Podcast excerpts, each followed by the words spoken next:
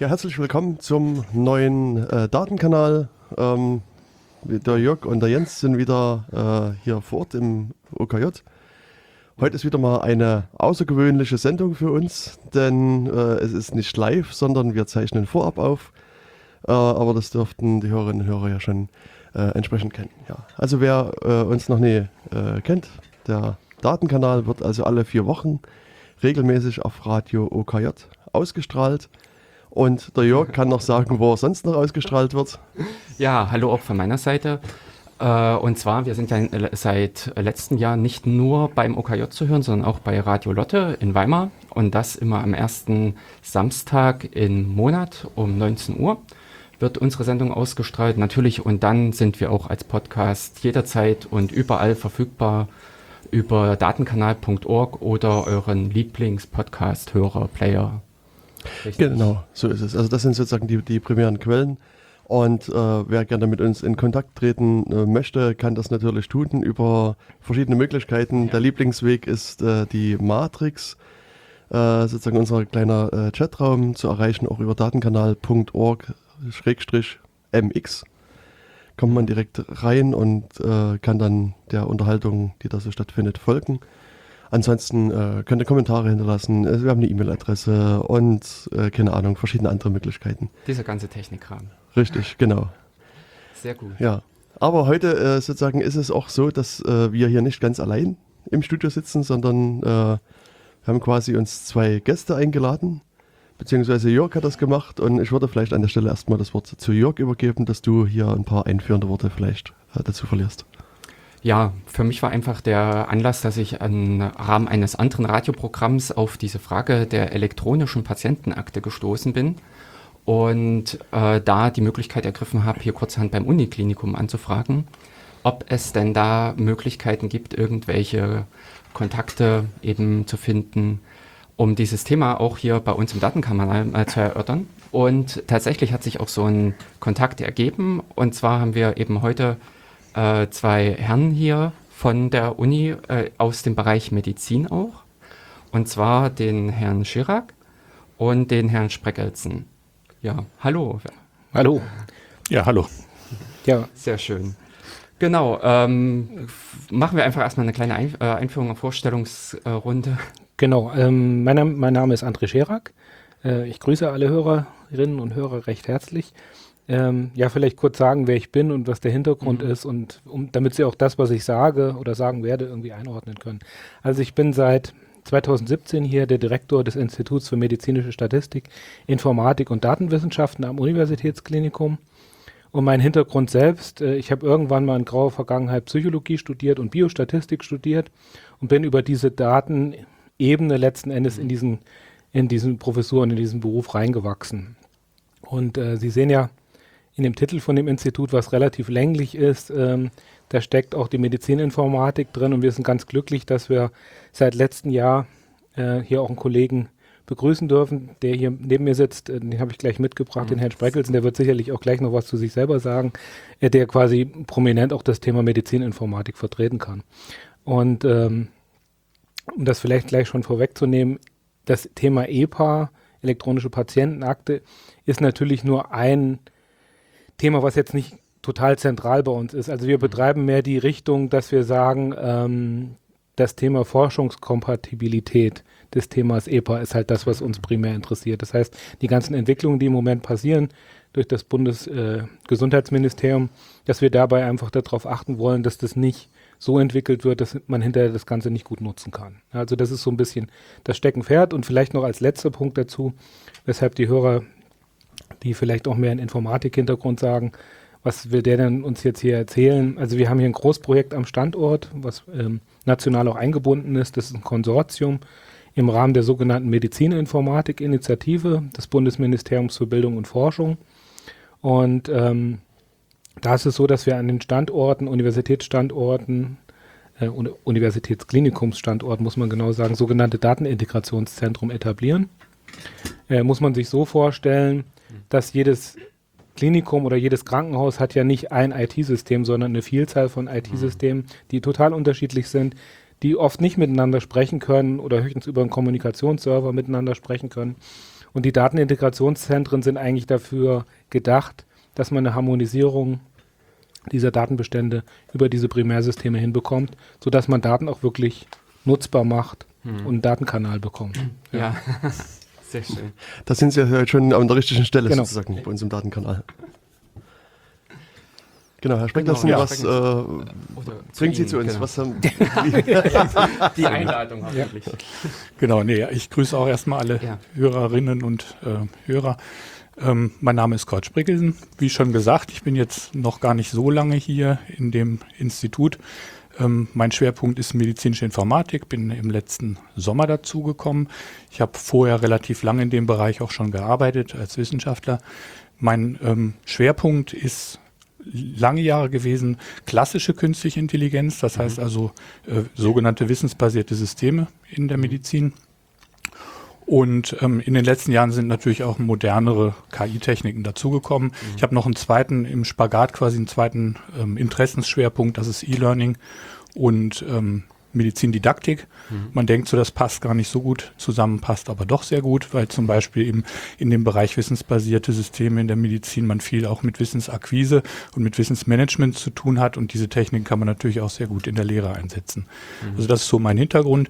Ich bin auch in diesem Kontext äh, des Smith-Projektes ähm, involviert, habe da verschiedene Interessen, auch im Kontext Lehre dort, mhm. ähm, quasi um bessere Ausbildungs- ähm, Hintergründe, Ausbildungschancen zu schaffen für medizinische Informatik. Ja, das vielleicht. Ja.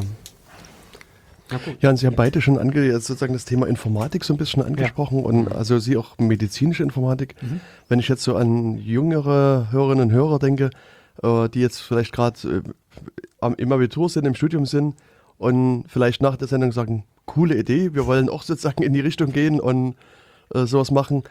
Was muss man denn tun, um, um sozusagen da zu landen? Also gibt es einen Studiengang, der medizinische Informatik heißt, oder muss man erstmal Medizin studieren, danach Informatik oder umgekehrt? Wie, wie ist so der, der Verlauf? Ja, da gibt es total unterschiedliche Zugänge. Mhm. Also es gibt in der Tat Studiengänge, die nennen sich Studiengang für medizinische Informatik. So ein ähm, Pionierstudiengang war ähm, von der Fachhochschule Heilbronn und der Universität Heidelberg zusammen ins Werk gesetzt worden. Also da kann man quasi von der Pike auf medizinische Informatik studieren. Das ist dann von der, vom Lehrangebot her eine Mischung aus Einführung in die Medizin und Einführung in die Informatik. Mhm. Ähm, dann gibt es ähm, viele Standorte, die bieten es an quasi als eine Art Anwendungsfach zur Informatik. Also man studiert erstmal ganz normal Informatik und dann gibt es ein Anwendungsfach Medizin, wo dann der medizinische Hintergrund, die typischen Anwendungsszenarien trainiert werden. Und es gibt natürlich auch so einen Bereich, da sind wir jetzt auch im, im Projekt aktiv, ähm, dass man sagt, man kann sich auch nach einem, einem Studium ähm, der Medizin zum Beispiel, aber auch der Informatik nochmal berufsbegleitend in dem Bereich ähm, fortbilden und erwirbt dann quasi in einem, im berufsbegleitenden Master nochmal die entsprechende Kompetenz. Mhm. Da kann man starten als Arzt, kann man aber auch starten als Informatiker oder Ärztin. Vielleicht kann man sagen, dass äh, zunehmend durch die Differenzierung im Bildungswesen ähm, sich die Heterogenität der Lebensläufe, Sie, Sie haben es ja bei mir selber gesehen, mhm. auch ein Stück weit im Bildungssystem abbildet. Also Sie finden jetzt eine ganze Menge Studiengänge, die auch unter dem Thema Data Science, Datenwissenschaften irgendwie emporsprießen. Und die sind auch ganz unterschiedlich gemacht. Das können Bachelorstudiengänge sein, Masterstudiengänge sein, mit unterschiedlichen Zugangsvoraussetzungen. Ähm, ja, also ich glaube, da ist für jeden was geboten. Wenn man es nur an die Schüler, Schülerinnen und Schüler adressiert ist, ähm, es ist schon ein bisschen anders als der Informatikunterricht, den man in der Schule so hat. Ja, also das muss man ganz klar sagen. Wir gehen ja auch teilweise in Schüler rein, wir sind engagiert hier mit bei dem MINT-Tag auch mhm. ähm, und versuchen denen so ein bisschen nahezubringen, äh, wie cool das eigentlich ist, was wir da machen können. Ja. Manchmal auch schwierig, aber also mit den regulatorischen Hürden und so weiter, aber im Prinzip kann man da ziemlich viel erreichen. Mhm. Ja. Was zeigen Sie den Kindern dann? Wenn naja, Sie in so, so einen MINT-Tag reingehen? Genau, also das ist ein bisschen abhängig davon, wie die Altersstufen sind und, und wo die gerade sind. Ähm, also wir haben jetzt äh, letztes Jahr zum Beispiel bei dem äh, Weltkindertag, das war dann eher so für vielleicht dritte, vierte Klasse oder so. Da haben wir, habe ich zum Beispiel erklärt, was die Idee von fairen Daten ist. Ne? Also fair mhm. ist ein Akronym, steht für findable, also muss die Daten erstmal finden mhm. können. Dann müssen sie zugänglich sein, accessible. Ähm, dann müssen sie äh, interoperable sein, also sie müssen miteinander austauschbar zwischen verschiedenen Formaten sein und sie müssen reproducible sein, also muss die Möglichkeit haben oder reusable, äh, die Möglichkeit, die Daten auch wieder zu nutzen. Das ist erstmal sehr abstrakt. Ja. Ich habe das dann versucht klarzumachen an der Idee, wie man sich vorbereitet auf den nächsten Tag, um in die Schule zu gehen. Das heißt, man muss erstmal seine Sachen finden im Schrank. Ja, die müssen findable sein, die müssen zugänglich sein. Also es nützt nichts, wenn die Socken ganz oben sind und ich bin zu klein, um dran zu kommen. Und sie müssen interoperable sein im Sinne von, die müssen auch zueinander passen. Ein Reusable ergibt sich dadurch, dass halt nicht lauter Löcher drin sein sollen, um sie auch nutzbar zu machen. Also um, den, um das bisschen in der Lebensrealität abzubilden. Mhm. Ja? Und so wollen wir aber auch Daten haben. Das ist ein Trend, der sich durchsetzt, nicht nur in der Medizin, sondern eigentlich äh, in der Informatik allgemein, in den Lebenswissenschaften bis rein in die Geisteswissenschaften, dass man Daten halt erkennt, dass man Daten so aufbereiten soll, dass sie halt nicht nur für ein Projekt da sind und danach im Prinzip keiner mehr was damit anfangen kann. Ja.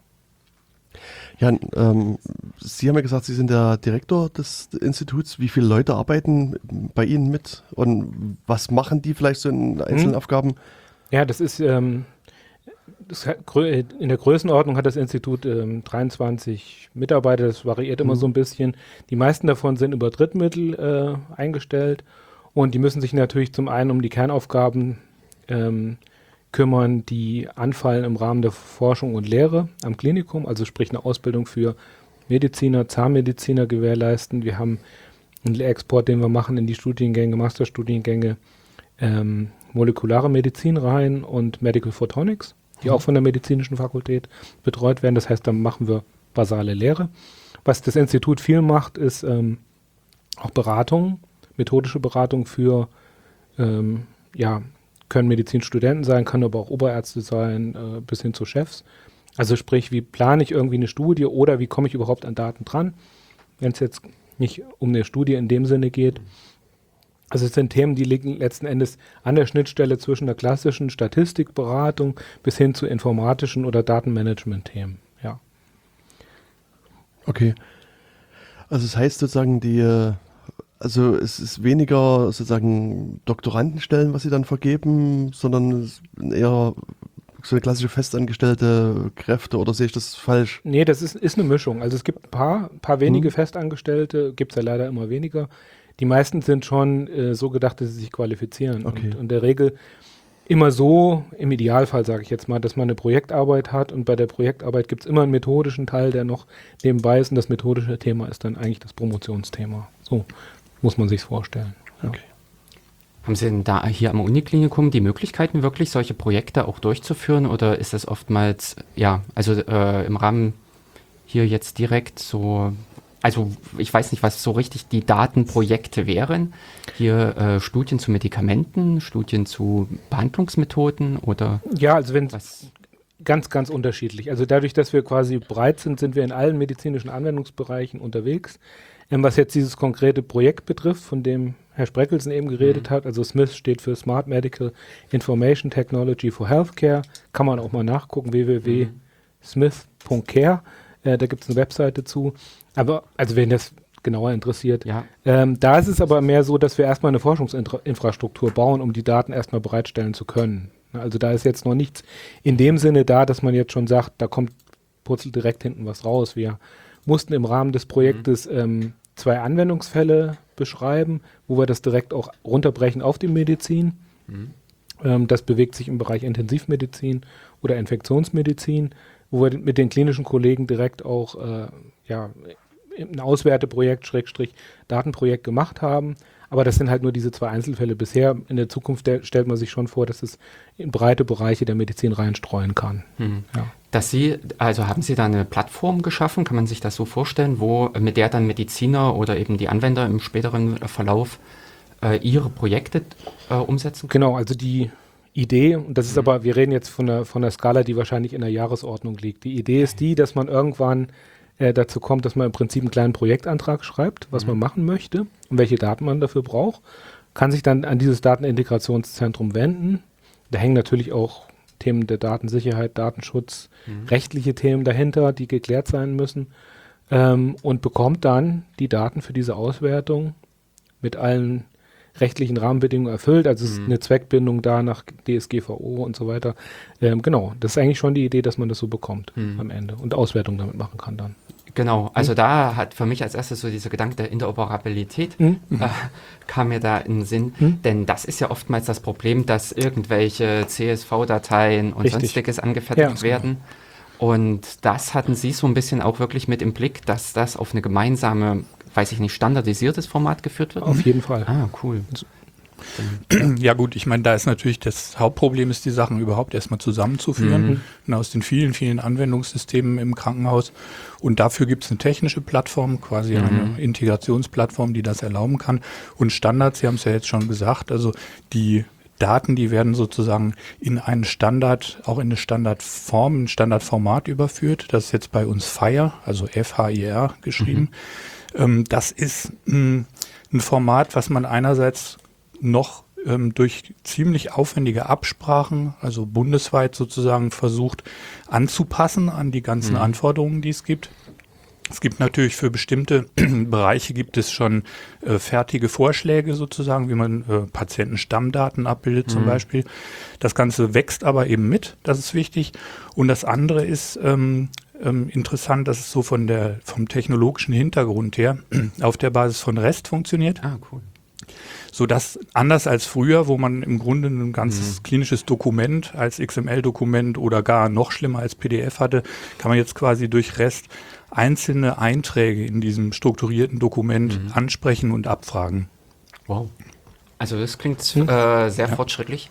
Denn äh, das ist ja eben dann auch äh, vor allen Dingen diese große Frage, dass man standardisiert schön auf diese Daten zugreifen kann. Es mhm. hilft einem nichts, wenn die irgendwo auf einer Festplatte äh, zwar vielleicht toll formatiert als X, äh, XML liegen, mhm. aber äh, der Zugriff wird denn diese, ah, na gut, mhm. äh, aufgrund der Zugriffsberechtigung, also des Datenschutzes, wird wahrscheinlich kein offenes System sein, oder ist es im genau, Open Data genau. Gedanken? Nee, also es ist schon der Gedanke, dass man, dass man in irgendeiner Weise zumindest unter Kontrolle ja. halten kann, dass Aha. die Leute auch nur diesen Zweck verfolgen. wir müssen ja. ja irgendwie gewährleisten, dass quasi damit nicht irgendwas mhm. getan wird darüber hinaus. Vielleicht noch ein Aspekt, weil ähm, weiß nicht, ob das den Hörerinnen und Hörern so klar ist, aber man darf ja in Deutschland äh, und eigentlich auch in Europa, nicht nur mhm. eigentlich, äh, mit Patientendaten, die sind ja besonders mhm. schützenswert. So, und äh, das heißt, im Prinzip ist alles verboten, mhm. damit was zu machen.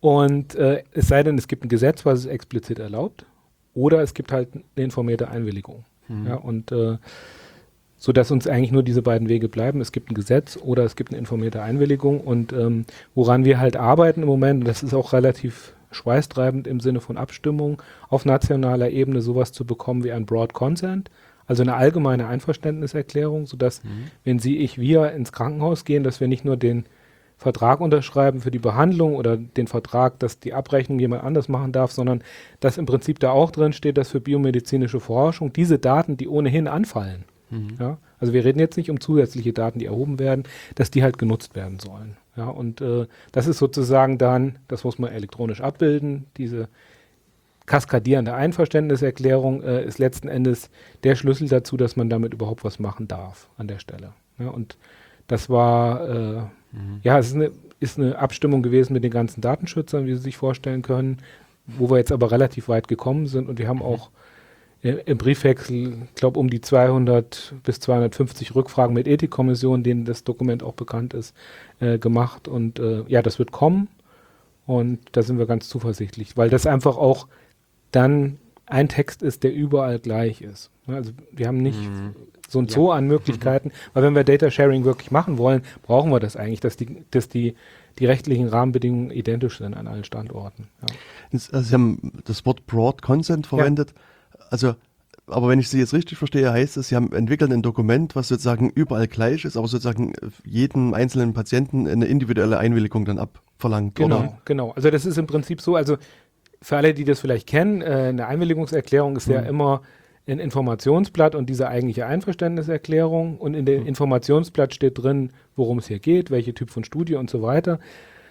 Und dann kann man dazu einwilligen. Frei, hat auch meistens mhm. irgendwie eine einen Tag Bedenkzeit, um das zu tun, hat eine Möglichkeit, eine Rückfrage zu machen mit einer Ärztin, einem Arzt. Und hier ist es ein bisschen anders. Hier würde es ja keinen Sinn machen, wenn ich den Inhalt schon fixiere, weil wir noch nicht wissen, was in Zukunft vielleicht für Forschungsfragen aufkommen. Das heißt, da ist ein Stück weit der Prozess umgedreht, dass man sagt, man gibt eine breite Einverständniserklärung für alle möglichen Fragen, die da kommen können. Äh, das ist so ein bisschen so gestaltet, dass man das schon versucht auch einzuschränken. Da kann man dann sagen, ich bin auch bereit, quasi alte Daten, die da noch rumliegen, zu spenden mhm. im weitesten Sinne. Ähm, das, das, das heißt, man hat da mehrere Wahlmöglichkeiten. Aber letzten Endes ist es dann so geregelt, dass wenn man da zustimmt, wird das elektronisch abgebildet. Und natürlich ist es so, wenn ein konkretes Projekt reinkommt, ein Antrag, dann muss der Antrag auch ein Ethikvotum haben. Mhm. Ja, also genau wie klassisch. Und es gibt noch ein zusätzliches Gremium, das heißt Use und Access Gremium, was dann auch nochmal inhaltlich drauf guckt und sagt, ist das redlich, ist der Forscher, die Forscherin redlich, sind die Zwecke redlich und so weiter, haben wir die Daten überhaupt in der Qualität, die sein muss und so. Das heißt, dieser Prozess, den man sonst vor der Studie hat, hat man dann hinterher. Mhm. Und es ist letzten Endes die Maßnahme, die dann das auch gerechtfertigt, dass man es machen kann, gemäß DSGVO. Weil das setzt es halt voraus, dass man quasi das hintenrum sozusagen absichert, dass mhm. da nicht, kein Quatsch passiert, ja. Ich meine, ergänzend vielleicht ja, noch dazu, das ändert ja natürlich auch überhaupt nichts daran. Erstens, die Einwilligung ist individuell. Also eine mhm, Patientin, ein genau. Patient sagen so, ich willige ein, dass ja. mit meinen Daten das und das gemacht werden kann. Und das Zweite ist, man kann auch diese Einwilligung zurückziehen. Genau. Ne, also ja, das, das ist genauso wie in der DSGVO festgehalten, ähm, mhm. äh, auch für dieses breite Einverständnis. Das breit bezieht sich im Prinzip nur auf diesen einen Inhaltlich. Punkt. Inhaltlich mhm. ist es spezifisch nicht genau für ein vorbestimmtes ja. Forschungsprojekt, sondern im Grunde für mehrere. Mhm. Habe ich im Nachhinein die Möglichkeit zu erfragen oder werde ich informiert, wenn sowas mit meinen Daten gemacht wird?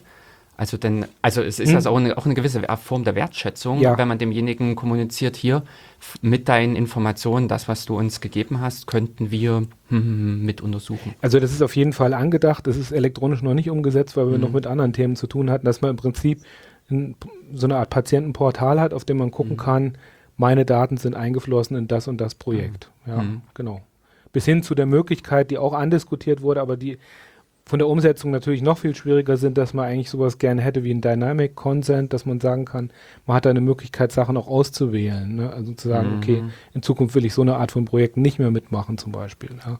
Mhm. ja. Und mehr so eine Auswahlmöglichkeit bietet, ja.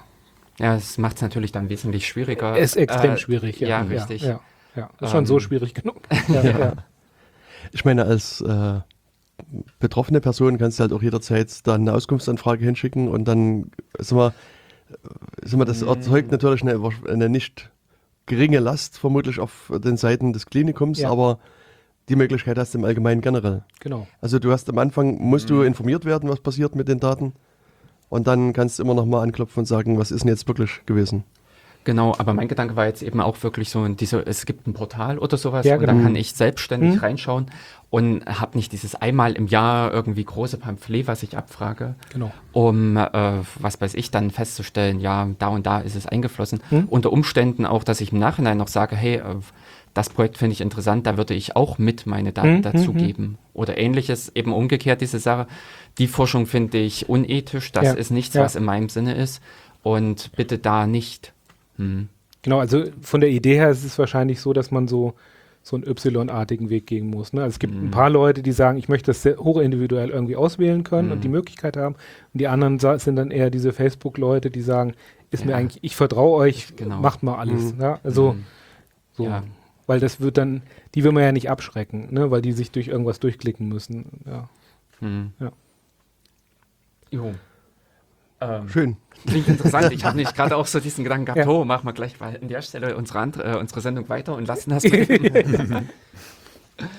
ähm, denn mir fiel als erstes ein, wir hatten auch mal schon eine Sendung mit dem äh, DLR hm? und die bauen eigentlich auch in deren Fachgebiet so eine da äh, Plattform auf, die sich auch echt nur um das Integrieren der Daten, um das Zusammensammeln hm? und dieses Verbinden der einzelnen Partner ich glaube, das ist ja hm. wahrscheinlich hm. bei ihm auch das äh, größte Problem, Leute zusammenzubringen und denen die gleichen Sprachmittel zu geben, dass die sich effektiv unterhalten können.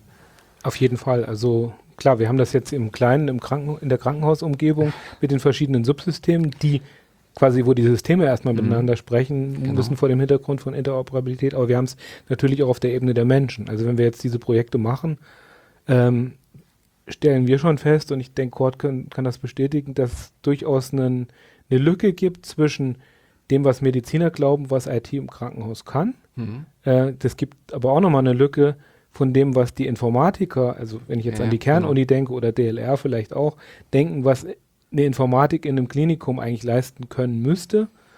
Und dann quasi die Realprobleme äh, der Informatik im Klinikum, die sich eigentlich im Wesentlichen darum kümmert, dass die Krankenversorgung steht. Ja, und dass das alles funktioniert. Und dann sind die ja immer in dieser armen Situation, dass sie im Prinzip nie dafür wahrgenommen werden, wenn irgendwas läuft, sondern immer nur, wenn es nicht läuft und kriegen dann einen auf den Deckel. Ja, und äh, das dann unter Personal. Äh, Sparsituation, Ressourcen sonst auch eingeschränkt. Mhm. Ja, das ist relativ undankbar. Ja, haben wir auch ein großes Verständnis für. Ja, Aber wenn ich Sie also vorhin richtig verstanden habe, im Rahmen des Projektes versuchen Sie jetzt sozusagen herauszufinden, was es an verschiedenen Datenformaten sozusagen gibt und das dann zu vereinheitlichen in diesem Fire-Format. Dass sozusagen das Ziel ist, dass am Ende die Uni, also das Klinikum quasi nur noch in diesem Fire-Format quasi Daten austauscht. Ist das erstmal richtig oder ist das missverstanden? Also das ist ein bisschen zu krass jetzt sozusagen. Also ich glaube, es ist nicht das Ziel, dass man nur noch mit Fire arbeitet. Das wäre auch nicht Hm. realistisch. Oder Also mit einem Format. Das muss ja am Ende nicht Fire sein, aber Ja, da wäre Fire sogar ein ganz guter Kandidat. Okay. Aber ähm, es ist ja so, dass diese Anwendungssysteme zum Beispiel in der Intensivmedizin, die haben einen ungeheuer großen Datendurchsatz, die müssen auch zeit, äh, zeitnah, also in. Echtzeit reagieren können, irgendwie das auf den Monitoren anzeigen und so. Ähm, da wäre das nicht realistisch, das alles durchzuschlaufen in, äh, oder durchzuschleifen in eine Standardisierung und dann aus dem Fire-Format wieder zurück in die Peripheriegeräte, sondern das wird sicherlich dann auch ähm, gerätweise oder auch in Subsystemen in anderen Standards bleiben. Also zum Beispiel auch die Datenkommunikation läuft auch aus traditionellen Gründen über HL7. Das ist ein anderes, also ein äh, Kommunikationsformat. Und da ist auch rein organisatorisch, auch finanziell ist erstmal nicht damit zu rechnen, dass die Häuser morgen umstellen können auf was anderes. Was, was uns ja jetzt bewegt, ist, wie schafft man eben einen Teil von Daten, die auch gerade für die Forschung interessant sind, in ein so allgemeines Format. In dem Kontext von dem Projekt haben wir auch so eine Art Stammdaten, nee, eine Kerndatensatz heißt das, also so einen nationalen Kerndatensatz ähm, spezifiziert, der dann eben ein Stück weit die Interessen allgemeiner Forschungsprojekte bedient und sagt, okay, das sind Dinge, wenn wir die schon mal wissen, dann können wir irgendwie tolle Projekte damit machen. Und es wäre sehr, sehr viel erreicht, wenn man das quasi schon erstmal gefüllt bekommt. Also das sozusagen, es gibt keinen Absolutheitsanspruch, dass wir alles in Fire präsentieren wollen. Ja, plus, ähm, man muss sich das ja im Prinzip so vorstellen wie eine zweite Schicht. Also wir haben diese Primärsysteme, die sind im Moment im Kontext der meisten Krankenhäuser irgendwie mit dem Kommunikationsserver verschaltet und tauschen darüber halt Daten aus. Wenn der Kommunikationsserver ausfällt, ist der Flaschenhals ist Horror. Ja. Und wir haben, bauen letzten Endes darüber eine zweite Schicht, die ermöglicht, ein paar dieser Datensätze so abzulegen, dass sie hinterher standardübergreifend vergleichbar sind, einfach auch semantisch dasselbe bedeuten. Ja. Ähm, und natürlich ist es so, wenn, wenn sich das etabliert und ein Nutzen gesehen wird, dass auch dann der ein oder andere Hersteller sagt, ich mache mein Pr- Primärsystem gleich so, dass es so eine Schnittstelle bedient. Ja. Das ist so der fromme Wunsch und hätten wir auch gerne, klar. Aber ähm, solange das nicht geht, äh, und man muss ja auch sehen, dass die Krankenhäuser Millionen investiert haben in diese Primärsysteme. Die werden die jetzt nicht von einem auf den anderen Tag, weil wir das irgendwie nett finden, austauschen. Ja, das passiert nicht. Aber wenn wir die Ebene haben, wo wir quasi eine Vergleichbarkeit hinbekommen auf dieser höheren Ebene, dann haben wir schon viel erreicht. Ja. wer arbeitet denn in dem Projekt noch mit? Sie hatten gesagt, es ist ein nationales Projekt. Also ist es Hm. deutschlandweit oder auch äh, mit europäischen Institutionen? Das ist erstmal ein, ein, äh, ein nationales Projekt, ähm, wie gesagt, vom Bundesministerium für Bildung und Forschung. Und die haben das so gemacht, dass sie gesagt haben, wir fördern Konsortien, die ausgehend sind von Unikliniken und es müssen mindestens zwei sein, die sich zusammentun. Und, äh, da waren am Anfang dann sieben solcher Konsortien, die in der ersten Runde waren, kompetitiv gegeneinander. Von denen sind am Ende vier übrig geblieben. Das sind also die, die seit 2018 äh, die Förderförderung haben. Äh, und dieses MIS-Projekt, von dem ich eben gesprochen habe, ist eins davon. Und da sind quasi die, diejenigen, die das zuerst betrieben haben, das Uniklinikum und die Uni Leipzig. Ja, wir hier in Jena, sowohl mit Uni als auch äh, dem Klinikum. Die Kollegen aus Aachen, wo wir dann ja Herrn Spreckelsen äh, quasi von bekommen haben. Und das ist aber jetzt noch erweitert. Also wir haben äh, Eppendorf dabei in Hamburg, wir haben Bonn dabei, wir haben Essen dabei, wir haben Halle dabei, Rostock ist dabei, Düsseldorf ist dabei. Also wir sind, sind gewachsen in dem Sinne ähm, und das ist auch, ist auch gewollt. Also mittlerweile sind äh, alle Unikliniker, was 34 sind, wenn ich es richtig im Kopf habe, an irgendeinem dieser vier Verbünde mit dabei. was das Ministerium als großen Erfolg feiert, weil das nicht selbstverständlich war, dass das passiert. Ja, und die anderen drei Konsortien, die heißen HIMED, äh, Miracum und DI Future, auch geografisch verteilt, kann man alles auf dieser mhm. Webseite mhm. Medizininformatik finden. Ähm, das Wichtige ist nur, das muss ich nur noch sagen, äh, ist, dass man in diese Heterogenität ein Stück weit getrieben worden ist durch die Ausschreibung, also mhm. Kompetition. Ähm, dass wir aber darauf geachtet haben, dass wir quasi weiter harmonisch bleiben. Also es gibt dann Arbeitsgruppen auf nationaler Ebene, die sich unter anderem um Interoperabilität mhm. kümmern, wo dieses Kerndatensatzthema herkommt, was Herr Spreckelsen eben angesprochen hat. Aber es gibt eine andere Arbeitsgruppe, die sich zum Beispiel mit diesem Broad Consent-Thema beschäftigt, weil das ja auch für alle gilt. Ja, es gibt eine Arbeitsgruppe Kommunikation. Also, dass da quasi wirklich eine Klammer ist auf nationaler Ebene, dass es nicht auseinanderdriftet und es am Ende vier Vorschläge gibt, wie wir das in Deutschland ja gerne haben. Ja, immerhin nur vier kann man vielleicht sagen, aber äh, äh, ja, das und es ist uns, glaube ich, schon auch gelungen, dass wir da einen großen, einen großen Konsens entwickelt haben. Ja. Mhm. Hm. Inwiefern differieren die ganzen Projekte untereinander? Denn mein Gedanke hm. war, äh, es ist eigentlich typisch im Internet gewesen hm. mit diesem ganzen RFC, mit hm. dieser Form der Standardisierung, dass verschiedene Leute unterschiedliche Ideen hatten, aber dann irgendwo diesen gemeinsamen gefunden haben. Ist das auch hier abzusehen, dass aus den Vieren dann das eine große erwächst? Ist eigentlich abzusehen, dass ja, das so kommt. Schön, also ja. es gibt auf der nationalen Ebene, es gibt noch so ein Steuerungsgremium, was da drüber hängt, nationales Steuerungsgremium nennt mhm. sich das, wo die quasi die Chefs von diesen Konsortien drin sitzen, plus Vorstände aus den Kliniken heraus. Und da ist eine große Einigkeit darüber, jetzt zum Beispiel, was diese Standards betrifft, diese HL7-Fire-Formate, äh, dass man die verwenden will und wird oder alle mhm. das darauf hin entwickeln. Und dass wir eigentlich auch sehen, dass äh, es ist uns in Aussicht gestellt, dass es noch eine zweite Förderperiode geben wird dass man da vielleicht auch äh, so weit kommt, dass man sagt, man schreibt ein Grundgerüst, wo es ein gemeinsamer Antragsteil ist, mhm. dass die Infrastruktur einfach mindestens bestehen kann und darüber hinaus einen kompetitiven Teil, äh, der dann geprägt ist von den verschiedenen Schwerpunkten. Weil der Unterschied mhm. zwischen den Konsortien ist im Wesentlichen gar nicht so sehr die Infrastruktur. Also von den Schnittstellen nach außen sind die relativ ähnlich. Die haben von der Architektur dahinter machen sie es teilweise etwas anders.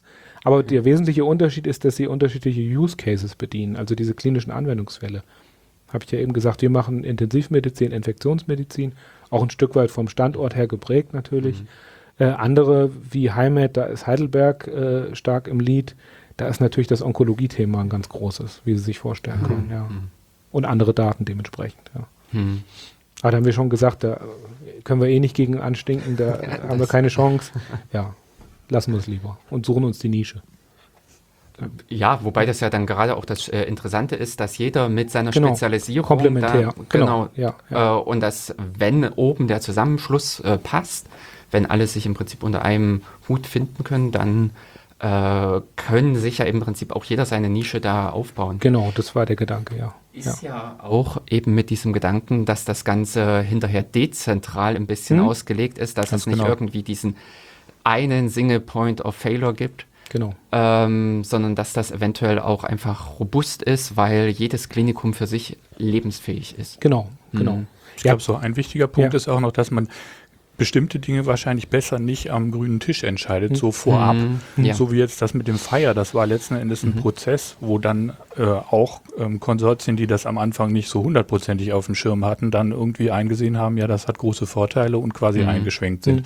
Und ich glaube, ähm, eben in den Use Cases, also diesen verschiedenen Anwendungsfällen, wird man auch sehen, ähm, dass bestimmte Dinge eben gut funktionieren, andere nicht. Und äh, so wird sich dann, ähm, ich glaube, eine bessere Überdeckung ergeben von Lösungen, hm. sodass man sagt, man kann tatsächlich also viele Gebiete der Medizin mit klugen Lösungen ähm, unterstützen. Ja.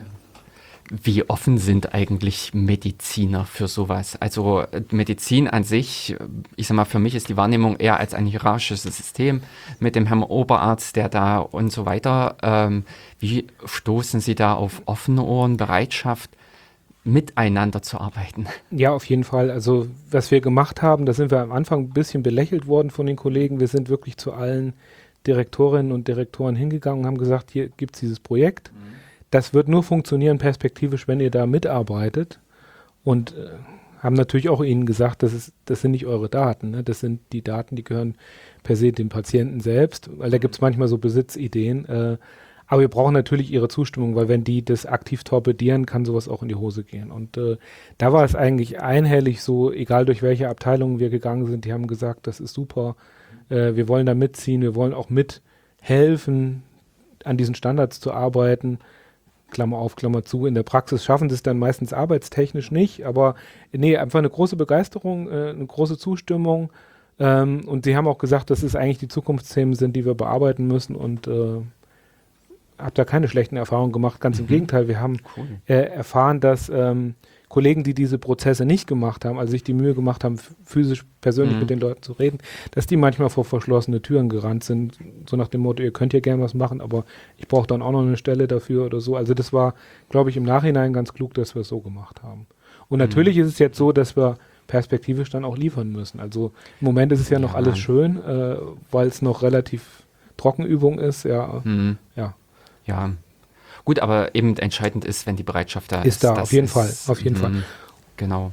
Ja. Denn mir, also solche Beispiele wie diese Linux-Umstellung in München und mhm. ähnliches, wo es an dem Menschen an der Bereitschaft mhm. scheitert, die Umstellung, das, die, das Projekt ist schön, mhm. die Idee ist cool, aber hm. ja, aber ich glaube, da müssen Sie auch nochmal unterscheiden, äh, oder vielleicht die Medizinerin, der Mediziner unterscheidet schon stärker zwischen Forschungsthemen, Forschungs-IT und dieser Versorgungs-IT. Also ah.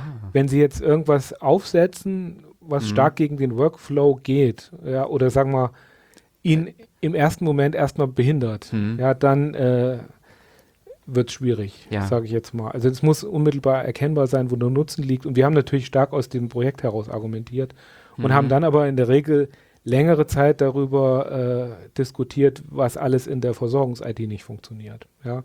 Also da war dann mhm. genau, was ich eben gesagt ja. habe, dass alles, was nicht funktioniert, kommt dann hoch, wird nicht gesehen, dass was funktioniert und äh, mhm. ja, da wünschen die sich natürlich, dass es einfacher geht. Und da ist natürlich dann noch vielleicht an top als letzter Punkt die Schwierigkeit, dass in der Regel das dann schon fachgeprägt ist. Ja, also man hat ein Primärsystem, was hat mein Kollege auch in Halle und in Leipzig.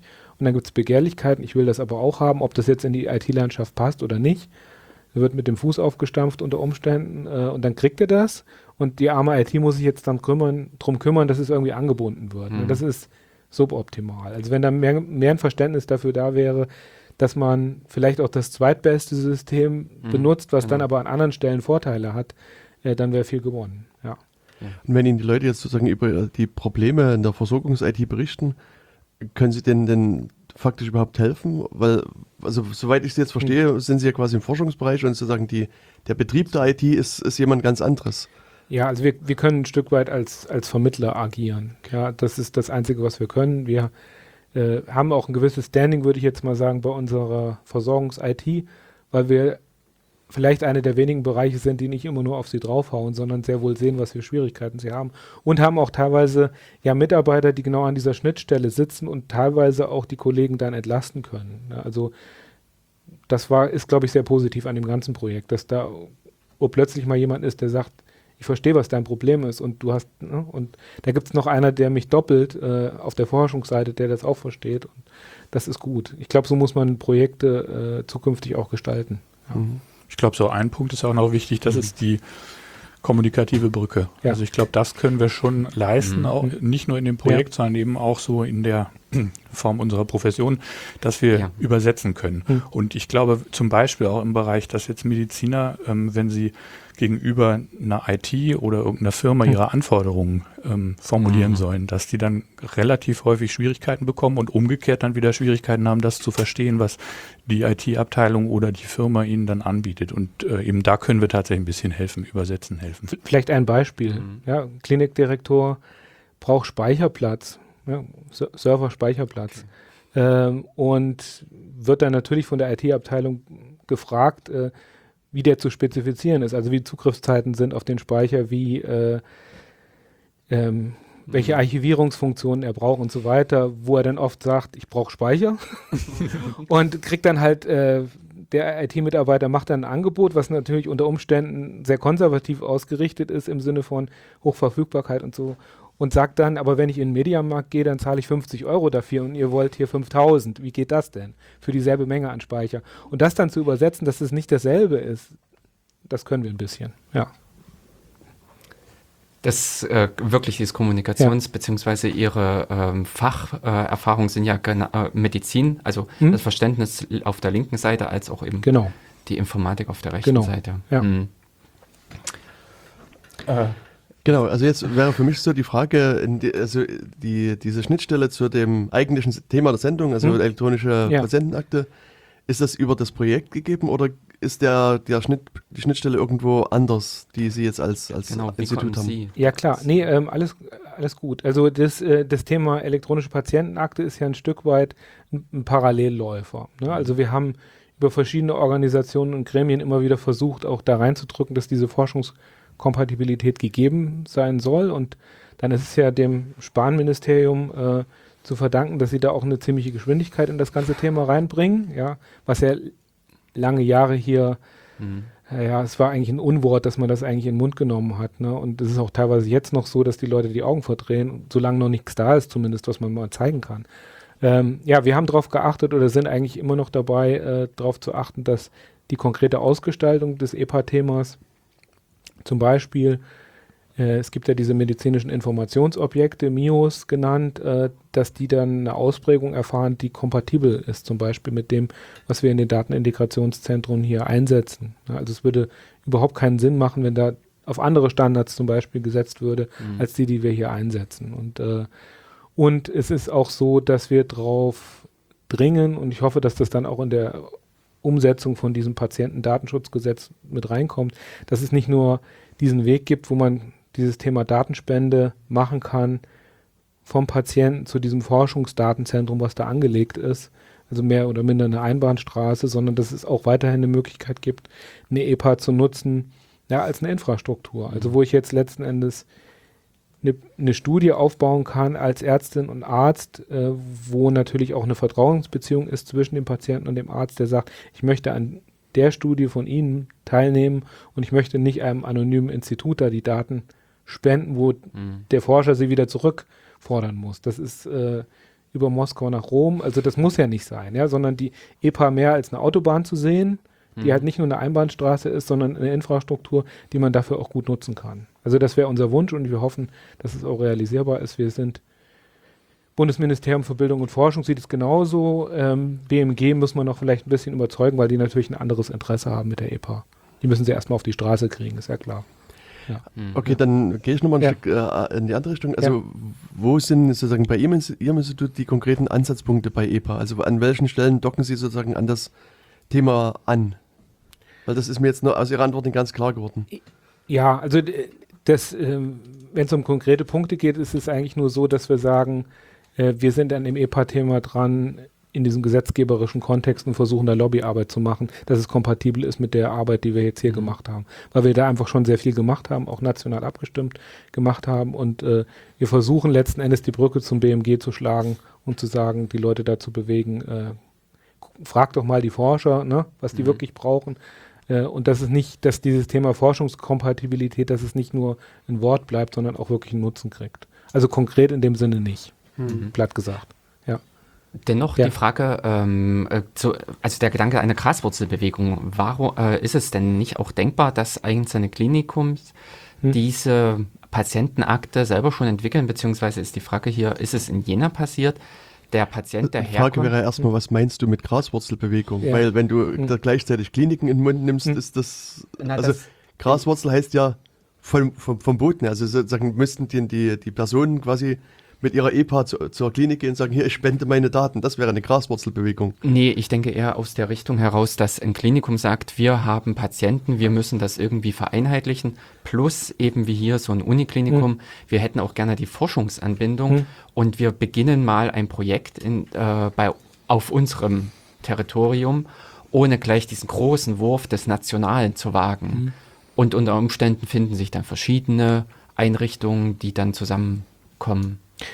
Es gibt da, ja. ähm, auch in der Vergangenheit gab es immer wieder Ansätze dazu. Ich meine, die Frage ist natürlich, ob man die Infrastruktur, die man dann aufbaut, ob man die in so einem kleinen Rahmen unter den ziemlich knappen zeitlichen Ressourcen, die jetzt äh, in einem Klinikum zur Verfügung mhm. stehen, überhaupt mhm. schaffen kann. Ja. Oder auch so sicher schaffen kann, dass das dann tatsächlich nicht zur Katastrophe führt. Also von den Kliniken mhm. aus gab es ähm, ähm, Initiativen, zumindest mal eine Fallakte zu schaffen. Mhm. Die ist was anderes mhm. als die Patientenakte. Also mhm. da geht es um die Verwaltung, aber immerhin Zusammenführung von Daten zu einem Behandlungsfall, ja. die so zu strukturieren, dass man die hinterher auslesen kann. Also das ist zum Beispiel was, was es gab. Es gibt ähm, immer wieder Ansätze dazu, sogenannte Einweiserportale zu schaffen, damit man eben, das ist ja auch ein Teil dieser Patientenakte, über mhm. die Sektoren, auf der einen Seite die niedergelassenen Ärztinnen und Ärzte, mhm auf der anderen Seite die Kliniken, ähm, damit man über diese Sektorengrenze Informationen hin und her schaffen kann. Ah, ja, mh. elektronisch. Ja, das ist ja, ja, zurzeit ein Stück Papier oder so oft. Ja. Ne? Und äh, allein das schon wäre schon ein Fortschritt für den Patienten, also dieser Datenaustausch, wenn das funktionieren würde. Also da gab es immer mal wieder einzelne Ansätze. Ich glaube, es ist aber gar nicht verkehrt, wenn man ähm, sagen wir mal, diese Infrastrukturen schafft, wie schon gesagt, ähm, mhm. mit der Bemühung, sie irgendwie so gut abzusichern wie nur möglich dass das Ganze schwierig ist, dass es auch ein Problem ist, Sachen zu zentralisieren, ist ganz klar. Mhm. Ähm, was ich jetzt ganz spannend fand, ähm, zum Beispiel die AOK, ähm, mhm. der AOK-Verband sozusagen, mhm. Ähm, die haben ja auch für diese ähm, elektronische Gesundheitsakte einen Ansatz, der jetzt ziemlich stark auch dem ähnelt, was wir in dem Projekt machen, nämlich dezentral. Also das heißt, die Daten bleiben in den einzelnen Einrichtungen, also okay. nicht Patientenakte, sondern Gesundheitsakte. Okay verbleiben in den einzelnen Einrichtungen und werden dann auf Bedarf sozusagen geschickt oder zusammengeführt. Ähm, das gibt es jetzt in Modellprojekten. Mhm. Ich glaube, irgendwo in Schleswig-Holstein wird das schon ausprobiert. Und das ist natürlich spannend, jetzt auch mal zu sehen, unter diesem Gesetz, äh, also sind ja verschiedene ähm, Institutionen auch aufgewacht. Krankenkassen haben unterschiedliche Ansätze. Sie sind ja ver verpflichtet, bis 21 äh, sowas zu schaffen wie eine mhm. elektronische Patientenakte. Und ich glaube, dadurch, dass jetzt ähm, verschiedene Ansätze erprobt werden, hat man ein Stück weit, also es ist keine Graswurzelbewegung, aber man hat zumindest mal eine gewisse mhm. äh, Dynamik und einen gewissen Wettbewerb da drin. Das ist, glaube ich, auch ganz wichtig. Mhm. Ich würde gerne nochmal hier einhaken, weil Sie jetzt verschiedene Begriffe mhm. reingeworfen haben. Mhm. Ähm, und die würde ich gerne noch ein bisschen auseinanderdröseln. Also Sie mhm. haben gesprochen von einer Fallakte, mhm. von einer Patientenakte und einer Gesundheitsakte. Das sind jetzt also in Ihren letzten Reden. Mhm. Wie, was ist das einzeln und wie unterscheidet sich das auch voneinander? Dass wir das auch für unsere Hörer ein bisschen klar machen. Genau, vielleicht so ganz, ich mache es ein bisschen holzschnittartig, schwarz-weiß. Ja, ja. Fallakte ist halt so ein Behandlungsfall im Klinikum und alles, was sozusagen zu dieser Behandlung ähm, dazugehört an Daten, werden strukturiert zusammengefasst und sind dann zugänglich. Mhm. Das ist schon mal viel. Also wenn man denkt, verschiedene Beteiligte in einem Klinikum haben ihre eigenen Subsysteme, da ist allein eine Fallakte schon ein großer Schritt. Mhm. Dann ist die Idee. Also nur ganz kurz, ja. das heißt, mal angenommen, ich habe jetzt einen Autounfall, komme jetzt zunächst erstmal in die Intensivstation, werde dort behandelt, mhm. werde dann vielleicht noch weiter stationär behandelt und genau. vielleicht dann nochmal irgendwie, also irgendwas gebrochen, habe danach eine Physiotherapie, das wäre sozusagen, das würde alles dann diese ganzen Schritte in der Fallakte landen. Sehe ich das genau. richtig? Im Prinzip okay. ist es das, genau, ganz genau. genau. Okay. Also es gibt ein Anliegen, weshalb Sie im Krankenhaus waren und das ist der Fall. Ja? Das mhm. heißt, Sie haben im Prinzip ein Mapping von äh, eine, ein Patient kann mehrere Fälle sein. Ja. Genau. Ja. Okay. Mhm. Genau. Wenn Sie jetzt Jahre später in einem anderen Klinikum mit einer anderen Beschwerde aufschlagen, dann mhm kann sozusagen die Fallakte dort nicht genutzt werden. Okay. Also das ist eben in dem Sinne fallbegrenzt. Mhm. Aber wäre es so nicht so, dass ich, hm? auch wenn ich jetzt ins selbe Klinikum gehe, das trotzdem wieder ein neuer Fall wäre? Ja, wenn Sie sagen, meine Anliegen? Ja, ja, ja, ja, ich habe es okay, ein bisschen gut. übertrieben, mhm. damit es klar wird. Okay, ja. gut. Ja. Genau. Und dann äh, die Gesundheitsakte ist eigentlich etwas, wo man sagt, ja, die Patienten selbst in ihrer Verantwortung sammeln ähm, die Daten, die für sie und mhm. auch Materialien, die für sie erstellt wurden im Rahmen von Behandlung, quasi in so einem Safe.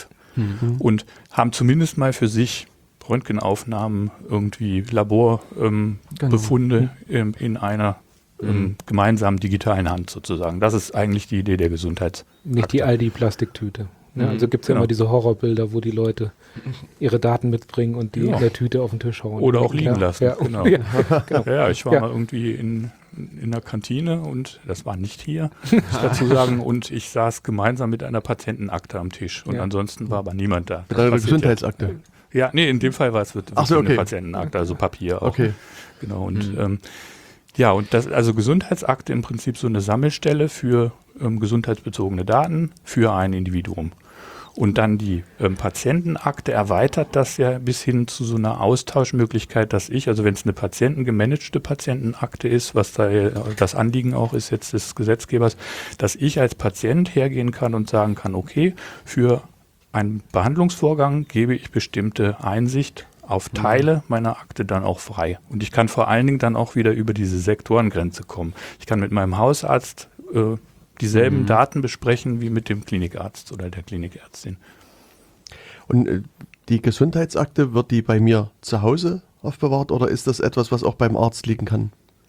Also jetzt die digitale Gesundheitsakte, die soll ja auf Servern liegen. Also die passt auch. Ich glaube, man hatte ganz am Anfang, also vor 15, 16, 17 Jahren, war ja mal die Idee, Gesundheitsinformationen auf dem Chip einer Karte mit sich herumzuschleppen. Hm. Das Projekt ist ja ziemlich äh, gescheitert, beziehungsweise hat sich unendlich verlängert. Und ähm, jetzt ist schon die Idee, dass man sagt, es gibt einen digitalen Platz, ähm, mhm. gut gesichert und der wird halt freigeschaltet und den kann ich dann als Patientin oder Patient bestücken. Mhm. Oder bestücken lassen. Ja, ich habe ja die Dinge erstmal nicht digital, aber die können sozusagen dann vom Hausarzt oder vom, vom Klinikum ähm, eingetragen werden dort. Mhm. Und ich verwalte das aber. Hm? Und wo ist jetzt nochmal der Unterschied zwischen der Gesundheitsakte und der Patientenakte? Das ist mir noch nicht also ganz glaube, 100% die, klar. Die, ich vermute auch jetzt historisch werden die Übergänge fließend sein. Das okay. heißt also, dass jetzt zum Beispiel die Krankenkassen, die zum Teil ja schon angefangen haben, solche Gesundheitsakten anzubieten, äh, große Krankenkassen mhm. haben das jetzt oder bewerben das schon, dass sie das haben werden, beziehungsweise eine hat es auch schon. Ähm, und äh, eine ganze Menge kleinerer ähm, Berufskrankenkassen haben sich zusammengeschlossen und ähm, haben das von einer Firma jetzt quasi sich äh, installieren oder äh, implementieren lassen. Also diese Infrastruktur einer Gesundheitsakte, die ist jetzt im Entstehen oder zum Teil auch schon da. Und ich glaube, dass sozusagen der Übergang zu der Patientenakte dann zum Teil auch von den Krankenkassen fließend gestaltet wird, sodass man die als Basis nehmen kann, wenn sie dann zertifiziert wird von, die, von der Gematik, also der beauftragten Institution für die ähm, elektronische Patientenakte, ähm, dass man dann eben dieses Freischalten für mhm. die behandelnden Ärztinnen und Ärzte oder Institutionen, dass man das noch da oben draufsetzen kann. Also es gibt ja äh, quasi den zentralen Ansatz, wo ähm, eben über die Gematik und über mhm. die Telematik äh, ähm, ähm, Infrastruktur sozusagen ähm, eine elektronische Patientenakte ins Werk gesetzt wird. Es gibt aber auch diese anderen Ansätze der Krankenkassen und das Gesetz verpflichtet ja die Krankenkassen dazu, sowas anzubieten. Das heißt, ich gehe davon aus, dass die auch auf ihrer eigenen Infrastruktur das dann weiterentwickeln werden. Ja, ich glaube, an der Stelle ist es halt die AOK nennt sich ja auch Gesundheitskasse und nicht Krankenkasse. Also es hat auch was damit zu tun, wie man das vermarktet. Mhm. Ja. Also mir ging es jetzt nochmal ja. darum, auch für die Leute, die jetzt das genau. zuhören, ein bisschen die Begriffe auseinander so zu sortieren, ja. damit man weiß, was jetzt eine Fallakte ist und, und, genau. und so weiter. Und wenn ich weiter sozusagen mal mit naiven Straßenwissen äh, versuche ranzugehen, kann ich ja sagen, mein, meine Vorstellung von der Krankenkasse ist eine Institution, die sozusagen so eine äh, Abwicklungsfunktion hat. Das heißt, ich zahle als Patient oder als, als, nee, als Patient, sondern als normaler Arbeitnehmer meine Krankenkassenbeiträge und der Arzt kommt dahin und sagt, ich habe die und die Patienten behandelt, ich hätte gerne davon x Geld zurück. Hm? Und sozusagen in meiner naiven Weltsicht haben die Krankenkassen gar kein Wissen über meine Krankheit. Und sozusagen, also beziehungsweise kriegen quasi nur, also vor vielen Jahren war das ja auch mal so, dass sie quasi nur so, so ähm, quasi Sammelbegriff, äh, Sammelwerte übermittelt bekommen. Und jetzt verwalten sie quasi meine Gesundheitsakte, haben sozusagen dann ein Wissen über meinen individuellen Gesundheitszustand. Äh, das würde ich jetzt sozusagen erstmal mit meinem naiven Straßenwissen überraschend finden. Mhm. Ist das also, ist dann mein naives Straßenwissen falsch oder äh, hat sich das irgendwann in den letzten Jahren geändert? Wie, wie waren da die Entwicklungen? Im Grunde ist das richtig, nur dass der Gesetzgeber einen ganz dicken Riegel davor geschoben hat. Also die Krankenkassen sind beauftragt, so eine Infrastruktur zu schaffen, aber sie dürfen sich, sie nicht benutzen für sich selbst. Also das heißt, die Krankenkassen, genau wie Sie es auch gesagt haben, die haben mit Abrechnungsdaten zu tun. Diese Abrechnungsdaten können durchaus, also die enthalten zum Beispiel auch Informationen über die, ähm, zumindest, zumindest über die Gruppe, in, zu der die Diagnose mhm. dazugehört. Ja. Ähm, aber es ist nicht so, dass jetzt die Krankenkassen die Möglichkeit hätten, in diese Gesundheitsakte ähm, hineinzugucken. Die sollen einfach die Plattform dafür zur Verfügung stehen. Und sie dürfen es auch nicht nutzen zu ähm, zu mhm. ihren Zwecken. Mhm. Das wäre ja schlimm. Also zum Beispiel zu sagen, ja, die Krankenkasse ähm, kalkuliert auf der Basis meiner Krankengeschichte mhm. die Risikogruppe und setzt dann den Tarif hoch oder so. Also das ist ausdrücklich und ziemlich klar ausgeschlossen, mhm. aber durch den Gesetzgeber, das haben die auch ganz gut gemacht. Mhm. Okay. Dann ähm. bin ich beruhigt. also, vielleicht noch ein Satz dazu. Es gibt natürlich auch einen gewissen Gap zwischen dem, was abgerechnet wird und dem, was da klinisch wirklich ist. Ne?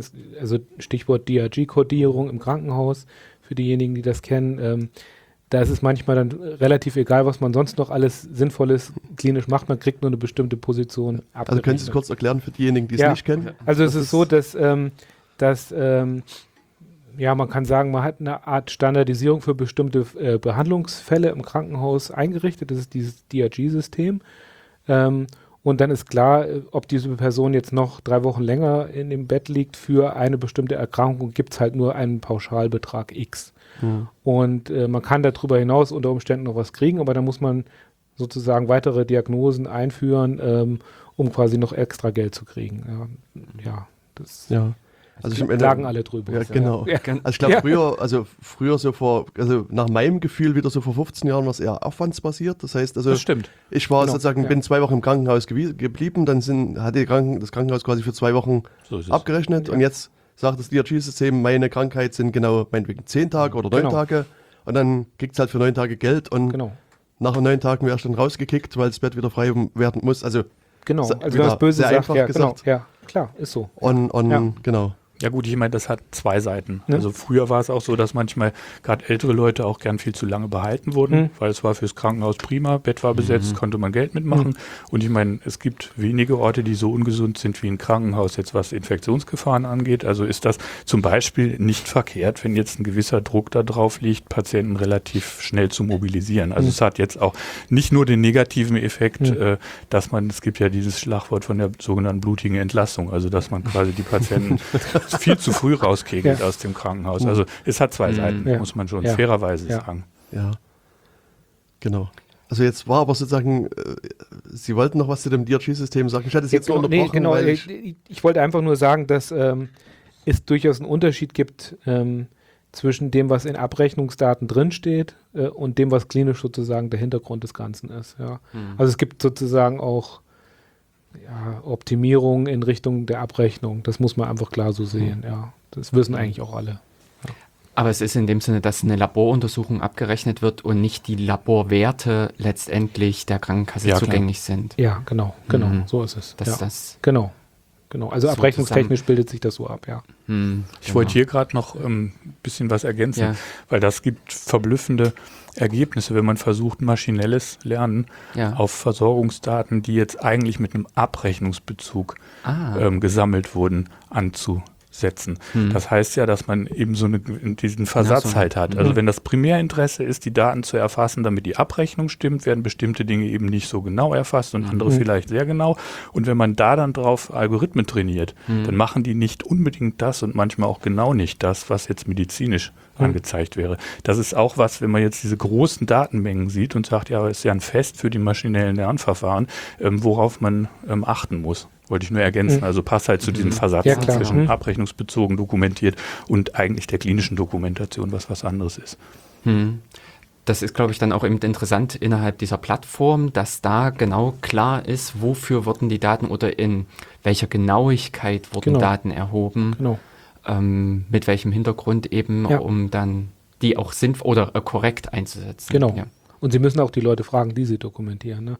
Also wenn da ein Feld ist, das heißt äh, validiert, dann kann das ja alles heißen. Dann kann das heißen, jemand ist auf dem Weg zum Kaffee vorbeigegangen und hat draufgeklickt. Oder jemand ist wirklich tief in Akten gegangen und hat nochmal nachgeguckt, ob das stimmt. Also, und da muss man sich schon drauf verlassen, auf die Leute, die das tagtäglich machen. Ja. Mhm. Das vergisst man auch manchmal. Also wenn man das rein informatisch betrachtet, sieht das ja alles gleich aus. Ja? Mhm. Und der Informatiker, so wie man sie teilweise kennenlernt, die nehmen das manchmal auch relativ unkritisch und sagen, das ist ja eh nicht meine Baustelle, ja, da muss sich ja jemand anders drum kümmern und wir machen jetzt was Schickes mhm. damit. Irgendeine tolle Grafik, Visualisierung und so weiter. Und der Mediziner ist dann auch total begeistert, aber dieses Gap geht verloren, mhm. dass da eigentlich noch was dazwischen ist. Ja, das ist das, was mhm. Kurt Spreckelsen auch gesagt hat, ja. Dass man unter Umständen dann eigentlich die falschen Schlüsse draus Unter Umständen, ja. Mhm. Ja, mhm, ja, genau. Ja. Richtig, ähm, eben bei der Krankenkasse und also oder wir hatten ja jetzt schon die Leute im Prinzip, der Patient soll mit an dieser Patientenakte hm. mitmachen, äh, die Krankenkasse soll die eigentlich irgendwie speichern, äh, also sicher aufbewahren, dann die Ärzte sollen natürlich beteiligt sein, aber wer letztendlich kriegt noch zu oder wer, wer ist an diesem ganzen Spiel sonst noch beteiligt? Ja, perspektivisch denke ich mal alle äh, Beteiligten im Gesundheitswesen. Also Aha. das können Okay. Pflege sein, das kann Mhm. Physiotherapie sein. Also im Prinzip ist das schon breit gedacht. Ne? Und das ist natürlich, wenn man sich jetzt auf den Zeitplan äh, versetzt, den, den die Gematik da aufgemalt hat, äh, haben die schon auch, äh, na, sag mal, darauf geachtet, dass äh, die Hoffnung jetzt nicht so sein sollen, dass jetzt äh, in zwei Jahren da irgendwie alles verfügbar ist, was man irgendwie hat, sondern die fangen halt langsam an und die müssen natürlich auch erstmal gucken, dass das läuft. Das kann man gut verstehen und dementsprechend ist auch vieles von dem, was jetzt zuerst kommt, sowas wie im elektronischen Impfpass zu haben oder Mutterpass und so weiter, äh, ist natürlich mehr dokumentenartig basiert. Ja. Ähm, und vielleicht noch nicht unbedingt so, wie wir es uns am Ende wünschen würden. Also sprich, dass diese strukturierten Daten dann genauso da sind, wie wir sie jetzt hier äh, vorbereiten im Rahmen des Krankenhauses. Also das, was vielleicht mindestens passieren wird, ist, dass man so PDF-artige Dinger da drin hat, im Prinzip wie eine sichere Datenablage, aber immerhin das hat man dann schon mal, weil man sich ja gar nicht äh, vorstellen kann, was es oft eine für, für eine große Erleichterung ist, wenn quasi alle im Behandlungsprozess Beteiligten auf dasselbe gucken können und, und der Patient es halt nicht zu Hause vergessen hat, ja. Ja. Oder es lesbar ist. Und es nicht- lesbar ist, genau. Richtig, Ja, nicht genau, mit irgendeiner genau. netten Unterschrift oder Zusatzvermerk. Vielleicht nur als ein Beispiel. Wir haben äh, in dem Projekt auch ein internationales äh, Advisory Oh. Board, äh, die quasi von außen drauf gucken, was wir Mhm. da in Deutschland so machen. Und dann haben wir einen Kollegen, der hat ein Projekt vorgestellt, das heißt London One Health. Und was die einfach nur gemacht haben, ist im Prinzip eine sichere Infrastruktur zu basteln, dass alle Leute äh, im Prinzip eine Art Viewer auf diese Arztbriefe hatten, Mhm. ne, was es vorher nicht gab.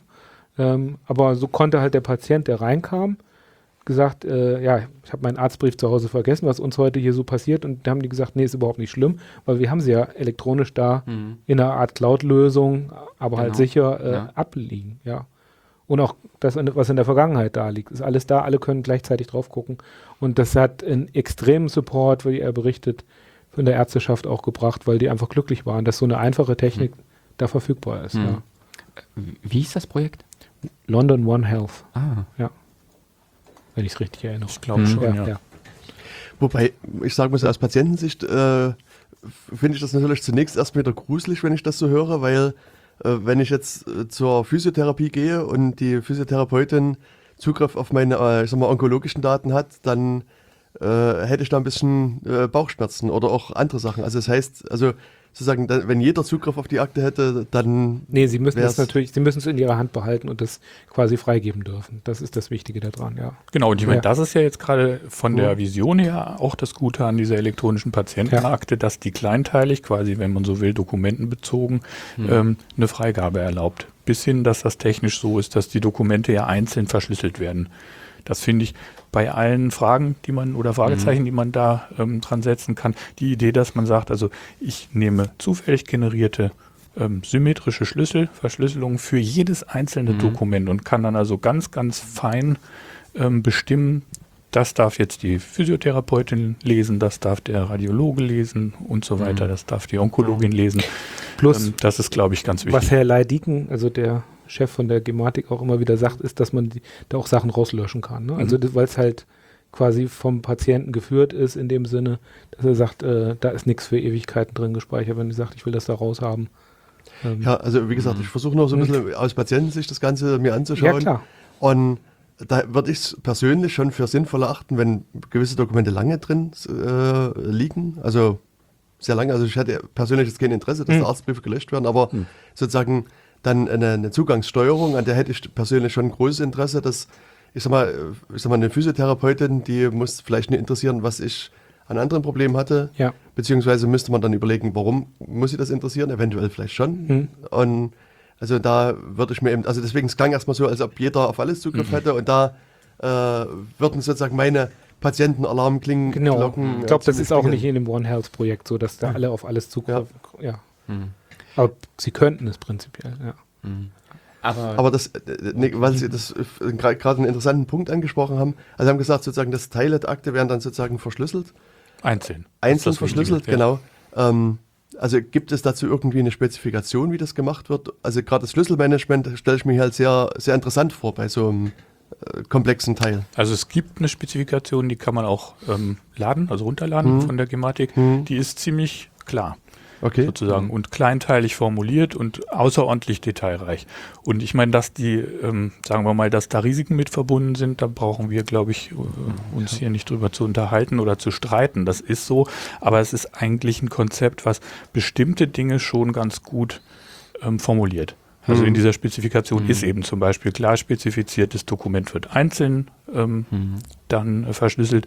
Ähm, es wird eben verwiesen sozusagen auf die Art, wie dann die Schlüssel wieder verschlüsselt werden, ne? wer Mhm. dann wie diese Schlüssel aufschließen darf und so. Also das ist, wie gesagt, so ein kaskadierendes System, ähm, was ja Chaos Computer Club hat es ja herausgefunden, sozusagen ähm, den entscheidenden, die entscheidende Schwachstelle gar nicht in der Technik hat, sondern eher wieder in dem äh, organisatorischen Ja. Bereich. Mhm. Ne?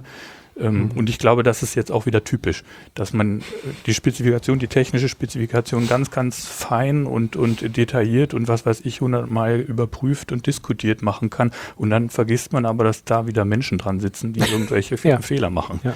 Ja. Bis dahin, dass diese Menschen arbeiten sollen. Ja, und richtig. Äh, dann ist es unter Umständen so, dass eine Abteilung äh, das Passwort am Monitor kleben Ja. hat. Mhm. Und dementsprechend kann ich hinterher nicht mehr sagen, wer das war, der diese Akte bearbeitet hat, der den Eintrag gemacht hat. Das ist genau Mhm. das Problem. Ja. Ja. Also, soweit ich das sehe, scheint es ja hier wirklich auch einen, ich sag mal, einen Fehler im Prozess letztlich zu geben. Bei der Schlüsselausgabe, also nicht Schlüsselausgabe, aber sozusagen bei der Zugangs also Vergabe der Zugangsberechtigung. Das heißt also, Genau. also Sie hatten ja schon ein paar Mal die DSGVO angesprochen und, und die und auch das alte BDSG sprechen immer von technischen und organisatorischen Maßnahmen. Hier ist aus meiner Sicht ein klarer Fehler in den organisatorischen Maßnahmen gewesen.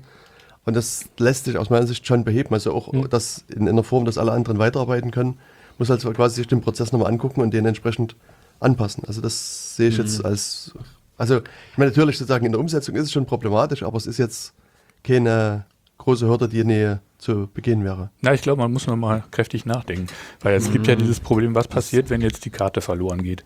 Ich kann ja jetzt dann nicht so lange mit meiner Krankheit warten, bis die neue wieder da ist, im Sinne eines ganz genau gut gemachten ähm, ähm, Prozesses, wo ich mich bei so einer äh, Certification Authority persönlich melden muss, so wie man das sonst mit Schlüsseln macht. Also das heißt, da muss man noch mal drüber nachdenken. Vielleicht muss man diesen Bereich auch organisatorisch zweiteilen. Quasi die Versichertenkarte, die mir den Zugang aufs Gesundheitssystem im Sinne von ich kriege Behandlung erlaubt und auf der anderen Seite aber den Teil der Versichertenkarte, der dann wieder den technischen Zugang auf sowas wie die elektronische Patientenakte freischaltet. Das, das sind Dinge, darüber muss man diskutieren. Es ist nicht ganz so einfach, dass man sagt, ja, wir dürfen die nicht einfach an irgendwelche Postadressen schicken. Genau. Ja. Ja, ich meine, es, also es geht hier um den Heilberuferausweis, also um den sozusagen Arztausweis. Und sag mal, in den alten Dokumenten der Gematik wurde immer wieder betont, dass die Fallback-Lösung ist immer der manuelle Prozess. Also sagen, der funktioniert immer. Und sagen, die Behandlung ist zumindest nach den offiziellen Aussagen quasi immer sichergestellt, auch wenn der, das elektronische Dokument, also der Heilberuferausweis, erstmal nie funktioniert. Das ist wichtig. Genau.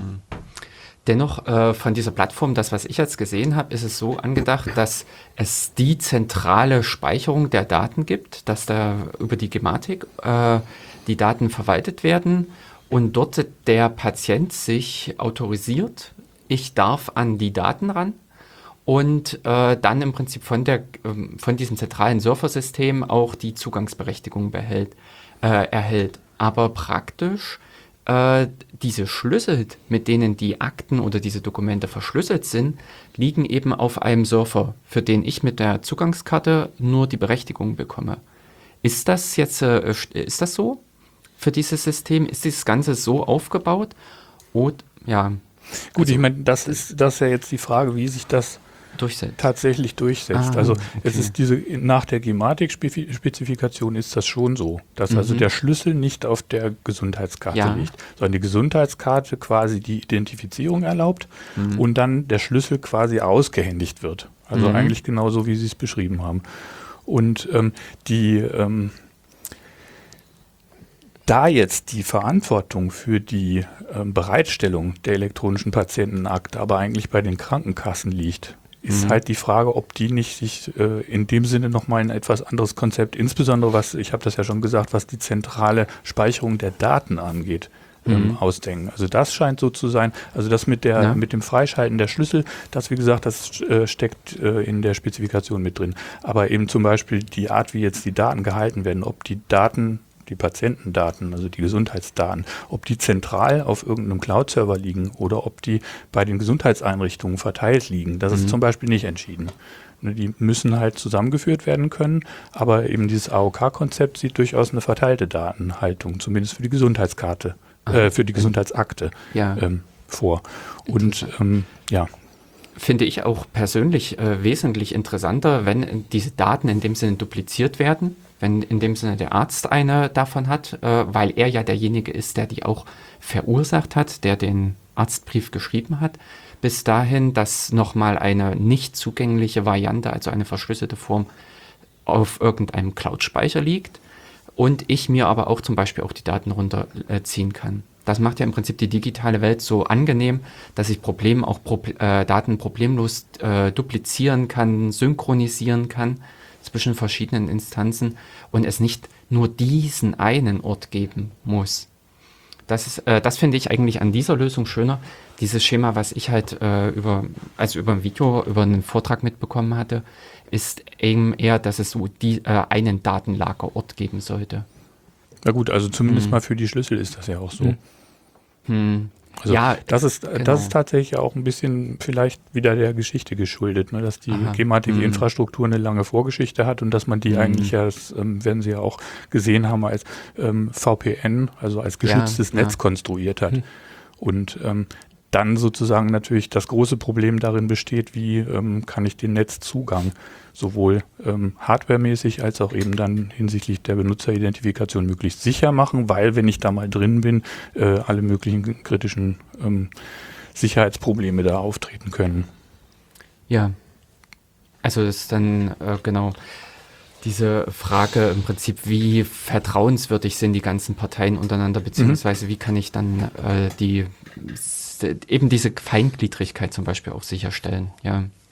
Ich meine, grundsätzlich hat sozusagen, wenn man die IT-Sicherheitsbetrachtung anlegt, ein zentraler Datenspeicher halt immer das Problem, dass das eine, eine wertvolle Datenquelle ist. Also ja. sozusagen das, also du hast ja in der, in der IT-Sicherheit hast du auf der einen mhm. Seite den, den Aufwand, also sagen wir den, den Ertrag, den dir der Angriff bringt. Und ich sag mal, wenn da die da Daten von 80 Millionen Leuten liegen würden und du sagst es mal pauschal, so 100 Euro kriegst du sozusagen für die Daten im Schnitt zurück, dann hast du kannst du dir sozusagen den Ertrag ausrechnen. Und dann auf der anderen Seite kannst du dann sozusagen auch mit gewissem äh, Aufwand dann, dann mhm. äh, entsprechend angreifen. Also sozusagen da ist es schwer, sozusagen den, den Angreifer äh, geeignete Gegenmaßnahmen entgegenzusetzen. Mhm. Also deswegen ja. ist so ein, ich sag mal, eine, eine dezentrale mhm. Speicherung beziehungsweise eine irgendwie anders gelagerte Speicherung durchaus schon sozusagen in, in ganz abstrakten Überlegungen sinnvoll. Und Richtig. konkret wird es dann mhm. nämlich auch schnell mhm. nochmal dramatischer. Mhm.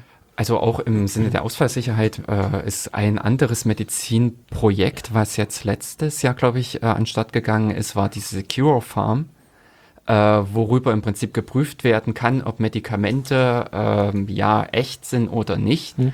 Und die Praxis zeigt einfach, dass das System auch oft genug nicht erreichbar ist. Hm. Also ich kann die Medikamente weder ausbuchen, mhm. ordnungsgemäß, noch überhaupt diese Prüfung durchführen. Also dieses die eine Instanz oder sowas äh, legt dann in, unter Umständen auch große, äh, äh, ja, die große Peripherie. Also mein Arzt kann mich unter Umständen nicht behandeln, weil ihm der Zugang zur Patientenakte hm. fehlt, weil da genau. vielleicht gerade wieder mal vor der Straße der Bagger die DSL-Leitung durchgerupft ja. hat oder solche genau. Geschichten. Ja. Können Sie sagen, wie die aktuellen Dok äh, die Gematik-Dokumente aussehen, was Verfügbarkeit betrifft? Also ich kann mich noch erinnern sozusagen an die vor, vor, vor, vor, vor Version, also vor 15 Jahren ungefähr, mhm. da waren, standen in den Dokumenten eine, verfüg also eine garantierte Verfügbarkeit von 97,5 Prozent drin was äh, genau, was ziemlich, ja. ziemlich erschreckend ist, weil also ich glaube, jeder Freemail-Anbieter da draußen würde da sehr schmunzeln über sozusagen 97,5 Prozent. Ähm, weil, also, sag mal, wenn man es auf der anderen Seite sieht, heißt es, dass, dass die sich zugestehen, dass in 2,5 Prozent der Zeit das System einfach mal aus ist. Also, und wenn wir 365 Tage mal 2 Prozent rechnen, das sind halt, also, 8, eine, ja, sagen wir also, acht, acht Tage, also eine knappe Woche könnte es theoretisch offline sein, im schlimmsten Fall auch eine komplette, also eine Woche hintereinander weg und das klingt schon äh, dramatisch. Deswegen, also würde mich jetzt eher interessieren, haben sich die Zahlen mittlerweile verbessert? Wissen Sie da irgendwas? Weiß ich also nicht. ich weiß auch okay. nicht so. Hm. Okay. Und also so der, der Blick halt in, in Nachbarländer hat auch gezeigt, also Österreich hat eine ähnliche Verfügbarkeit garantiert gehabt und, und damals war es auch so, dass das österreichische System mal wirklich über mehrere Tage nicht erreichbar war. Also es war auch so durchaus ein realistisches Szenario und das fand ich damals schon einigermaßen erschreckend, dass also die mit den Zahlen arbeiten.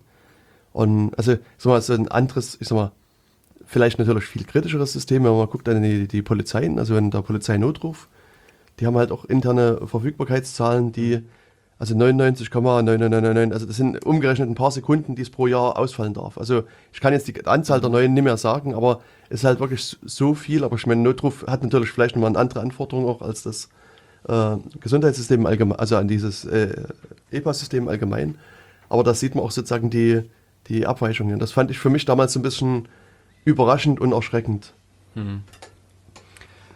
Also ähm, ich würde nochmal so als Idee dieses ganzen EPA zusammentragen. Einerseits so eine, äh, dass die Daten überhaupt erstmal elektronisch sinnvoll zugänglich sind. Mhm. Das ist, glaube ich, äh, mit ein wichtiger Punkt, der erreicht werden soll. Mhm.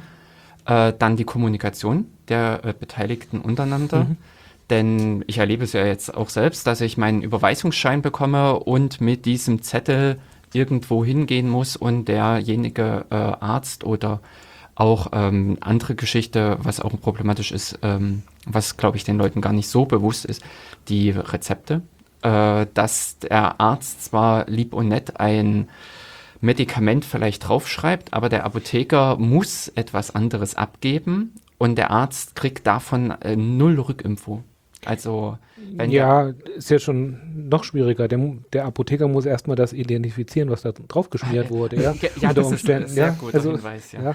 weil das ist ja manchmal nicht gut lesbar, ne? nennen wir es mal so. Ja, ja. Ja. Aber ich meine, das ist vielleicht ja auch interessant, weil da hat es ja nun auch einen gewissen Fortschritt gegeben mit dem Medikationsplan. Also dass man sagt, ähm, jeder Patient, jede Patientin hat ja jetzt das Recht, einen Medikationsplan überhaupt erstmal beim Arzt mhm. zu bekommen.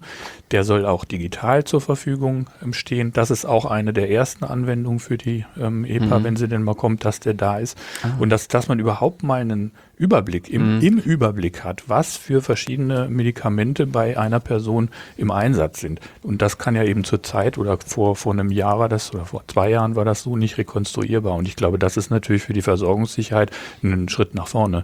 Ja, ne? massiv. Bis dahin, wenn der Patient auch selber den Zugang bekommt und kann dann auch frei verkäufliche, also das fängt ja im Prinzip an, dass derjenige sein Aspirin fleißig futtert. Richtig, und ja. keiner und, weiß es. Ja, ja und ja. dann bei irgendeiner äh, Blutabnahme oder sowas da fröhlich vor sich hin blutet. Mhm. Ja. Solche Schwierigkeiten. Hm. Ja, aber jetzt konkret bezogen auf den stationären Kontext, da ist es zum Aha. Beispiel so, wir haben ein Projekt jetzt noch eingeworben, das nennt sich Polar. Da geht es um Polymedikation und äh, Arzneimittelrisiken, ähm, was wir quasi übergreifend über die Konsortien hinweg machen. Mhm. Und äh, ein Stück weit Vorreiter und Vorbild ist da auch Hamburg-Eppendorf. Die haben es wirklich geschafft, über die Apotheke ähm, die ganzen Verordnungen zu zentralisieren und zwar personenbezogen. Also muss ich es so vorstellen, da steht ein großer Roboter, der entblistert mhm. die äh, Medikamente und dann gibt es quasi eine Verordnung, die kommt von der Station, dass Patient Müller kriegt an dem Tag hm. drei von den blauen, fünf ja. von den grünen, bestimmte Tabletten äh, und dieser äh, Roboter ordnet das zu und es gibt so ein Endlosband äh, ja. Verschweißung. Mhm. Letzten Endes, mhm. da werden dann diese, diese einzelnen Tabletten, also die drei blauen für den mhm. Herrn Müller und die vier grünen, die er auch noch kriegt, da reingepackt. Gibt es einen 2D-Barcode drauf, dann gibt es einen Scanner, der das nochmal nachprüft. Es gibt einen Foto, was gemacht wird von dem, was mhm. in diesem durchsichtigen Beutel drin ist, ob das auch wirklich das ist, mhm. äh, was, was verordnet wurde. Und danach geht es auf Station und wird irgendwie verschickt, auch wieder mit, mit so Senderobotern. Also das ist komplett durchdigitalisiert, was mhm. das betrifft. Plus ein Check, der vorher passiert nach potenziell inadäquaten Medikationen, die quasi zur mhm. gleichen Zeit von verschiedenen Abteilungen vielleicht verschrieben werden, dass da ein Warning ist. Ähm, das ist unser Vorbild und das wollen wir in dem Projekt ähm, versuchen, so weit wie es geht, äh, auch auf andere Häuser zu übertragen und zu mhm. gucken, wie häufig sind eigentlich solche inadäquaten Nebenwirkungen. Wir sind damit zum Beispiel konfrontiert, dass in vielen Krankenhäusern und Unikliniken sind wahrscheinlich schon auch mit die am besten ausgestatteten Krankenhäuser passieren Verordnungen von der Apotheke auf die Station und zwar nicht patientenbezogen. Also die Station sagt, mhm. bei uns ist wieder das und das mhm. am Auslaufen, beziehungsweise ja, genau. wir haben das nicht mehr, wir brauchen wieder eine Ration davon dann wird das zwar die Verordnung dokumentiert, also es gibt Schwestern, die stellen das Mhm. zusammen für den Mhm. Patienten und es wird natürlich auch im, in der Akte dokumentiert, was Patient gekriegt hat. Aber es ist halt in dem Sinne nicht digitalisiert und personenbezogen von der Apotheke her schon. Ne, was jetzt in Mhm. dem Fall von Hamburg schon von der Apotheke her Ah. mit viel geringeren Fehlermöglichkeiten äh, passiert. Mhm. Mhm. Und ja, das, also da ist ein ganz enges Wechselspiel mit den Apotheken und da sieht man auch, dass Digitalisierung halt im Wesentlichen Prozess ist. Ne? Also dass man quasi durchdringt, wie funktioniert das, wie kann man das bestmöglich gestalten im Sinne der Sicherheit in dem Fall. Ja. Hm, hm. Das und ein anderer Punkt, der mir jetzt nämlich Hm. auch wieder mit einfiel, äh, die andere Richtung, wenn der Apotheker gerne den Patienten erreichen würde, sprich solche äh, Medikamentenprobleme, wie das mit den Satan jetzt die letzten Jahre war, dass da Verunreinigungen festgestellt wurden und dementsprechend die Patienten gefunden werden Hm. mussten. Also ich habe mir ist es jetzt nur aufgefallen, bei meinem Hausarzt lag ähm, jetzt auch noch ein kleines Kärtchen, Achtung, Achtung an alle, die äh, das Genau. und das einnehmen. Also das ist ja äh, mächtig antiquiert, Ja. eine derartige Form der Kontaktaufnahme in unserer ja hochspezialisierten, hochentwickelten Welt, wo äh, ja Nebenwirkungen bis hin zu Krebs und ähnlichen Auslösern, bis hin zu Todesfällen Hm. ja auch äh, denkbar sind. Ja, und aber so so eine Infrastruktur kann man ja nicht nur für sowas nutzen, also sprich Mhm. eine Kontaktaufnahme. Denken Sie auch wieder an den Forschungskontext. Sie haben die größten Schwierigkeiten, Patienten, wenn sie mal aus dem Krankenhaus raus sind, den Kontakt zu halten. Ja, wir haben Mhm. vielleicht noch eine Telefonnummer, eine Adresse, wo wir natürlich das Einverständnis brauchen, dass wir die überhaupt führen dürfen. Äh, aber dann ziehen die woanders hin, kommen vielleicht in eine Pflegeeinrichtung und so weiter, machen Reha-Maßnahmen durch. Wir verlieren den Kontakt. Wir haben nicht automatisch die Kontaktdaten von den Mhm. Angehörigen. Ja? Über eine E EPA-Infrastruktur könnte man sich gut vorstellen, dass man Kontakt viel besser halten kann. Auch für Forschungsprojekte. Ja. Mhm. Also wäre fantastisch. Das Ja. und äh, ich, mir fehlen jetzt auch solche Sachen wie Robert-Koch-Institut, die ja auch Empfehlungen abgeben müssen, könnten ja dann auch wirklich äh, wesentlich äh, qualifizierte Aussagen treffen, ähm, wenn sie elektronisch äh, Meldungen hätten, eben aus diesen Ele äh, Akten oder sowas, wenn das äh, einmal digital vorliegt, könnten ja auch für gewisse Fälle auch gezielt an die staatlichen Stellen die äh, Meldungen erfolgen. Ja, ich glaube, das ist, ist genau, es, äh, man könnte zum einen eine Ex Information daraus extrahieren für so Einrichtungen wie das Robert-Koch-Institut, aber natürlich genau auch der umgekehrte Weg, dass man halt nicht Infokampagne macht, Leute, wascht euch alle mal die Hände ordentlich, ja. sondern vielleicht auch gezielter für bestimmte Risikogruppen, die jetzt besonders immungeschwächt sind zum Beispiel, dass die noch gesonderte Maßnahmen durchführen sollen, die jetzt nicht für die Allgemeinheit zu empfehlen sind. Sowas kann man sich durchaus vorstellen, was sehr, sehr, sehr viel Sinn machen würde, das so zu bauen, ja. Mhm. Ja.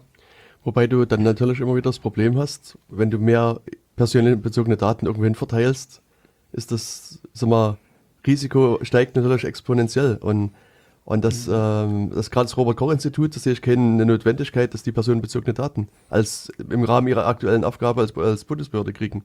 Naja, Und auch andere Institute, also ich meine, die müssen halt die Rückmeldung wieder geben und dann sozusagen die unteren Behörden, Institutionen, Organisationen können dann individuell informieren, aber das ist sozusagen für sie ähm, besteht keine Notwendigkeit, beziehungsweise dann könntest du auch sozusagen äh, äh, Organisationen in der Mitte wieder schließen. Also da sehe ich einfach die Frage, äh, du gibst halt nicht deine komplette Akte rüber. So, also ähm, vielleicht jetzt so als aktuelles äh, Beispiel, Robert Koch Institut Mhm. in, äh, interessiert sich dafür, wie viele Corona-Fälle wurden alle gerade gefunden bei HIV. Äh, Patienten. Mhm. So hat sich ein, ein interessanter Zusammenhang gezeigt. Aber praktisch können die gerade diese Anfrage nicht ausführen. Da stelle ich es mir im Prinzip so vor, dass eine Anfrage in dieser Form an ein, ich sag mal, Surfer zum Beispiel auch mit rausgegeben wird, der äh, zwar dann nicht am Ende mein Geburtsdatum rausgibt und äh, auch sehr wahrscheinlich nicht, wie ich heiße und ähnliches, aber der einfach so eine Anfrage überhaupt zulässt. Ja, man kann sich ja auch so vorstellen, dass der einfach eine Summenstatistik zurückspuckt. Ja, ne? die, genau. sind, die ist dann Ja. per Definition, wenn man es nicht ganz blöd macht, anonym, ja, und Mhm. dann wäre das schon die Info, die man braucht. Ja? Genau. Also ich kann mir gut vorstellen, dass wir auf den Infrastrukturen, die wir jetzt hier bauen, Hm. oder auch die vielleicht von der EPA kommt, dass wir sowas wie Anwendungs, sogenannte Anwendungsbeobachtungen, weiß nicht, dem einen oder anderen sagt das vielleicht was. Also es sind im Prinzip Studien, die passieren, äh, nachdem ein Arzneimittel zum Beispiel zugelassen worden ist. Mhm. Also in der großen Fläche, in der Anwendung der nicht speziell selektierten Patientenpopulationen, wie wir die in Studien oft haben, sondern was passiert eigentlich? Die gibt es reihenweise, zu Tausenden werden die durchgeführt in großen Mengen, um zu gucken, was sind denn jetzt auch zum Beispiel seltene Nebenwirkungen von bestimmten neuen Arzneimitteln. Könnte man, wenn wir so eine Infrastruktur irgendwann mal haben, äh, im Prinzip per Knopfdruck machen. Und wir hätten mhm. äh, eine viel größere Repräsentativität als nur die Ärzte, die bei diesen Studien jetzt aktiv mitmachen. Ja, also auch die Pharmaindustrie hat natürlich auf solche Tools, die wir da bauen, ein gewisses Auge. Das muss man einfach auch sagen. Ja. Weil sie sehen, die Zukunft auch der klinischen Studien geht immer mehr in so eine Richtung, dass man da auf so eine Infrastruktur aufsetzen möchte. Ja. Hm. Also am Ende sehe ich da auch wirklich einen Gewinn für den Patienten, äh, dass der eine, eine, insgesamt Sicherheit in dem, ähm, also in den Medikamenten, in der Behandlung, in den ganzen Abläufen findet und aber eben auch, dass, äh, ja, ich sag mal, eventuell auch einfach eine Elektronik, die Daten äh, reduziert. Also eben unter Umständen ist es eben so eine Summenbildung mhm. oder äh, ge gezielt eine Selektion, dass, weil ich kein Treffer bin, werden meine Informationen auch gar nicht rausgegeben. Sowas einfach auch mit ermöglicht an der Stelle. Mhm. Genau. Mit ähm, sogar dem Aspekt, dass man gerade dieses, ähm, diesen diese Eigenschaft, anonyme Daten zu verschicken, die kann man ja nochmal algorithmisch prüfen. Das heißt mhm. also, sind die Summen so spezifisch, dass man dann doch, weil drei oder Ach, vier Eigenschaften mh. übereinstimmen, da muss man ja aufpassen. Das ist ja jetzt bei der äh, manuellen Meldung oder eben auch in Studien, wenn man die Daten da äh, einfach zunächst mal sammelt, ist es durchaus möglich, dass die zwar keinen Personenbezug offensichtlich haben, aber dass man sozusagen den Personenbezug rekonstruieren kann.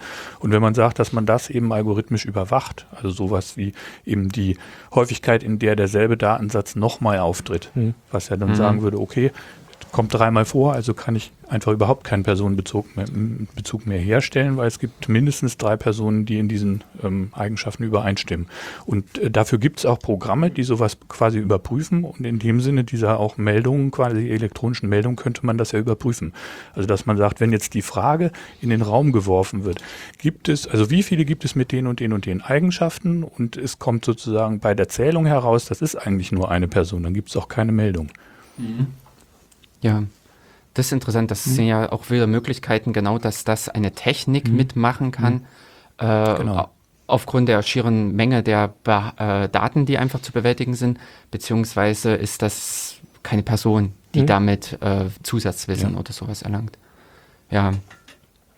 Ähm, genau, also äh, nochmal zurück. Wir hatten im Prinzip die Sache, dass diese Kommunikation zwischen verschiedenen äh, Teilnehmern am Gesund äh, Gesundheitssystem vereinfacht werden sollen, mhm. verbessert werden sollen.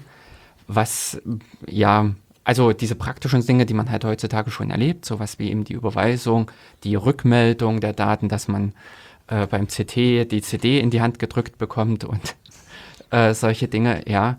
Was natürlich auch wiederum den Patienten selber ja aktuell belastet, weil mhm. ich da eine CD mit mir herumtrage, die äh, unverschlüsselt einfach mein, meine Patientendaten enthält.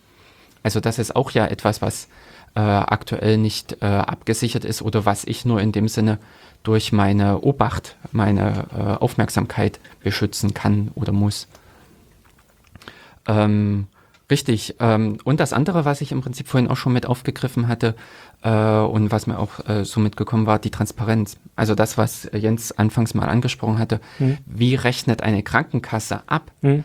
Äh, das ist ja eigentlich gar nicht so einfach. Also das ist ja die Kassenärztliche Vereinigung als so der eigentliche mit Punkten und anderen Sachen, die da reinspielen, so dass ich als Patient schon auch einen großen Gewinn hätte, wenn ich nur regelmäßig sehen könnte, was ist denn überhaupt das, was ein Arzt gegenüber Krankenkasse zum Beispiel geltend macht. Mhm. Aber also, siehst du das denn überhaupt mit der, e elektronischen Patientenakte? Das ist die Frage, ob solche Sachen im Prinzip dann mit reinkommen, ob äh, äh diese, ob der Arzt. Also meines Wissens gibt es solche Pläne nämlich genau nicht. gar nicht. Also deswegen ist Aha, das. Diese Transparenz nicht. Also es wäre mir zumindest sehr neu, dass es irgendwo stehen würde. Ich glaube, äh, gedacht wurde das, glaube ich, schon mal. Also ich habe, ja. ich weiß jetzt nicht, fragen Sie mich jetzt nicht nach, nach mhm. einer Quelle, weil das natürlich ein, ein, Stück weit auch einen Druck im System ändert. Ne? Also wenn der Patient noch mit drauf gucken kann, im Sinne von, was wurde eigentlich mit mir gemacht versus was ist abgerechnet worden. Also ich bin ja gezwungenermaßen Privatpatient und äh, ich sehe ja, was da, also mhm, und dann fällt einem auch manchmal das Kinn runter, was das kostet, ja, äh, was, äh, was schon auch, ähm, ich glaube, in dem System eine gewisse, ja, ich will jetzt nicht sagen Druckumkehr, aber nochmal ein zusätzliches Kontrollinstrument äh, bietet, da, so dass zumindest die krassen Fälle, die ja manchmal so in den Medien hochploppen, dass die vielleicht auch früher gefunden worden wären. Ich glaube, im Gro ist das alles ziemlich fair und ziemlich ehrlich äh, und ich glaube, dass immer diese Spitzen dann nur in den Medien hochkommen. Ja. Und, aber die würde man vielleicht früher finden an der Stelle. Ja.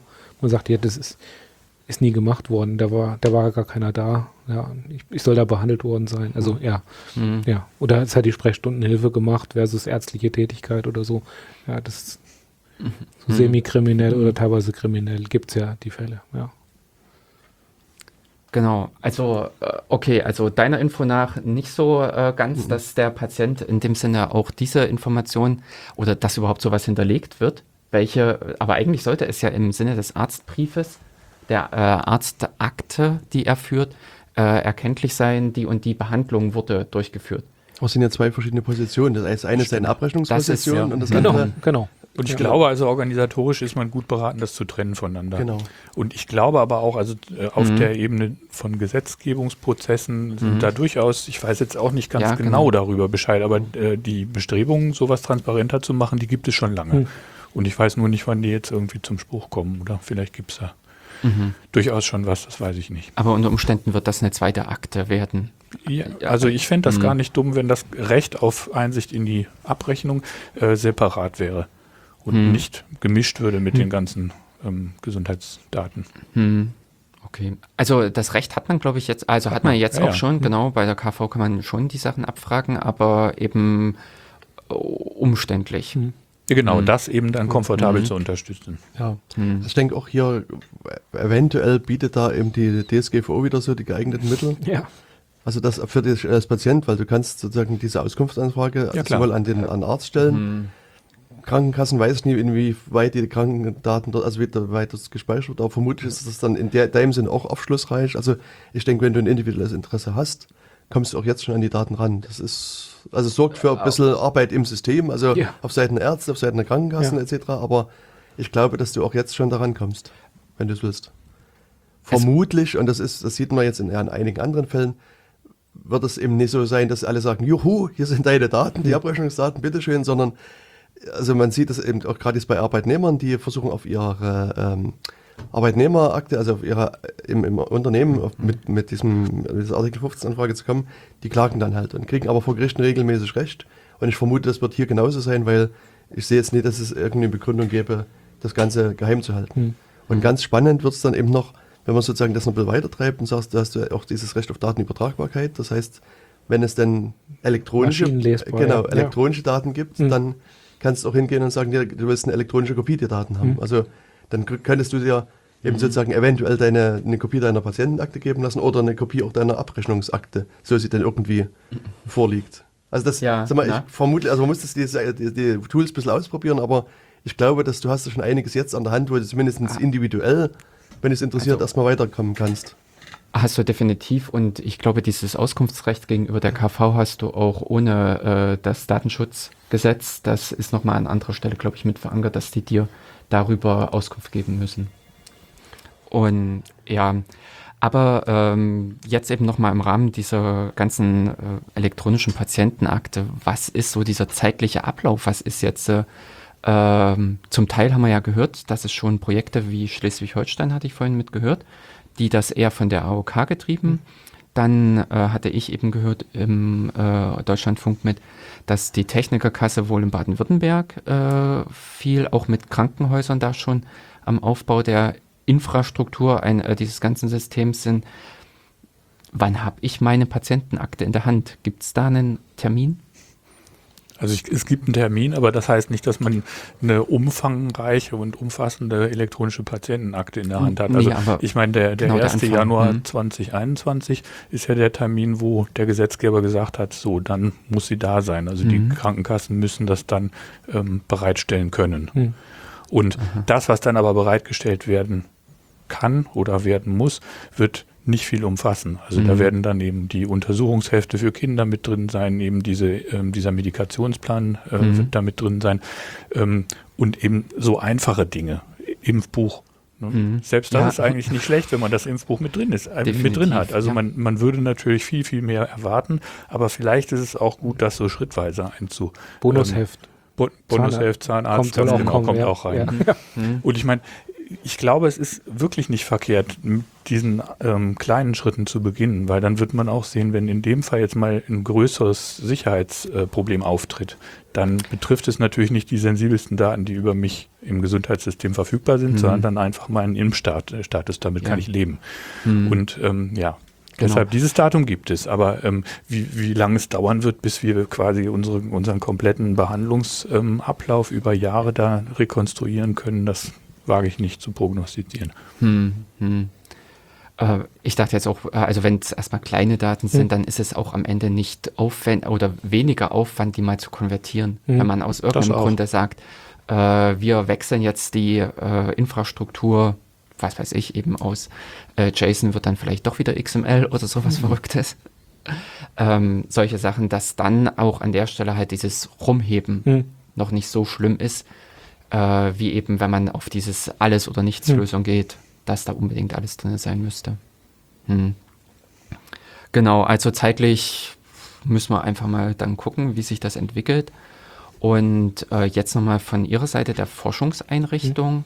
Hm. Äh, was sind so jetzt Ihre ersten Wünsche an dieses, oder haben Sie schon eigentlich das erste Projekt, wo Sie sagen 2021 und dann der Antrag liegt in der Schublade, Unterschrift drunter und raus? Nee, würde ich jetzt, nicht. also gibt es vielleicht andere, die das haben, aber mhm. äh, ich würde sagen, wenn wir erstmal schon den Fuß in der Tür haben, ja. ne, wie ganz am Anfang gesagt, dass da wär, damit wäre schon viel erreicht, dass man da ähm, dies, äh, diese Forschungskompatibilität nicht nur sieht im Sinne von, wir tun da was Gutes der Forschung, sondern dass man es viel mehr so sieht, dass das ja der Versorgung wieder zugutekommt. Also wir hatten äh, vor einem Monat oder so war der politische Abend der Medizininformatik-Initiative. Mhm. Äh, ist immer so ein Event, was einmal im Jahr ist und da war äh, auch, ich habe den Namen leider nicht mehr in Erinnerung, ein Sprecher von der KBV da und der sagt zum Beispiel, ja, Forschung ist eine Sache, wir wollen ja die Versorgung verbessern.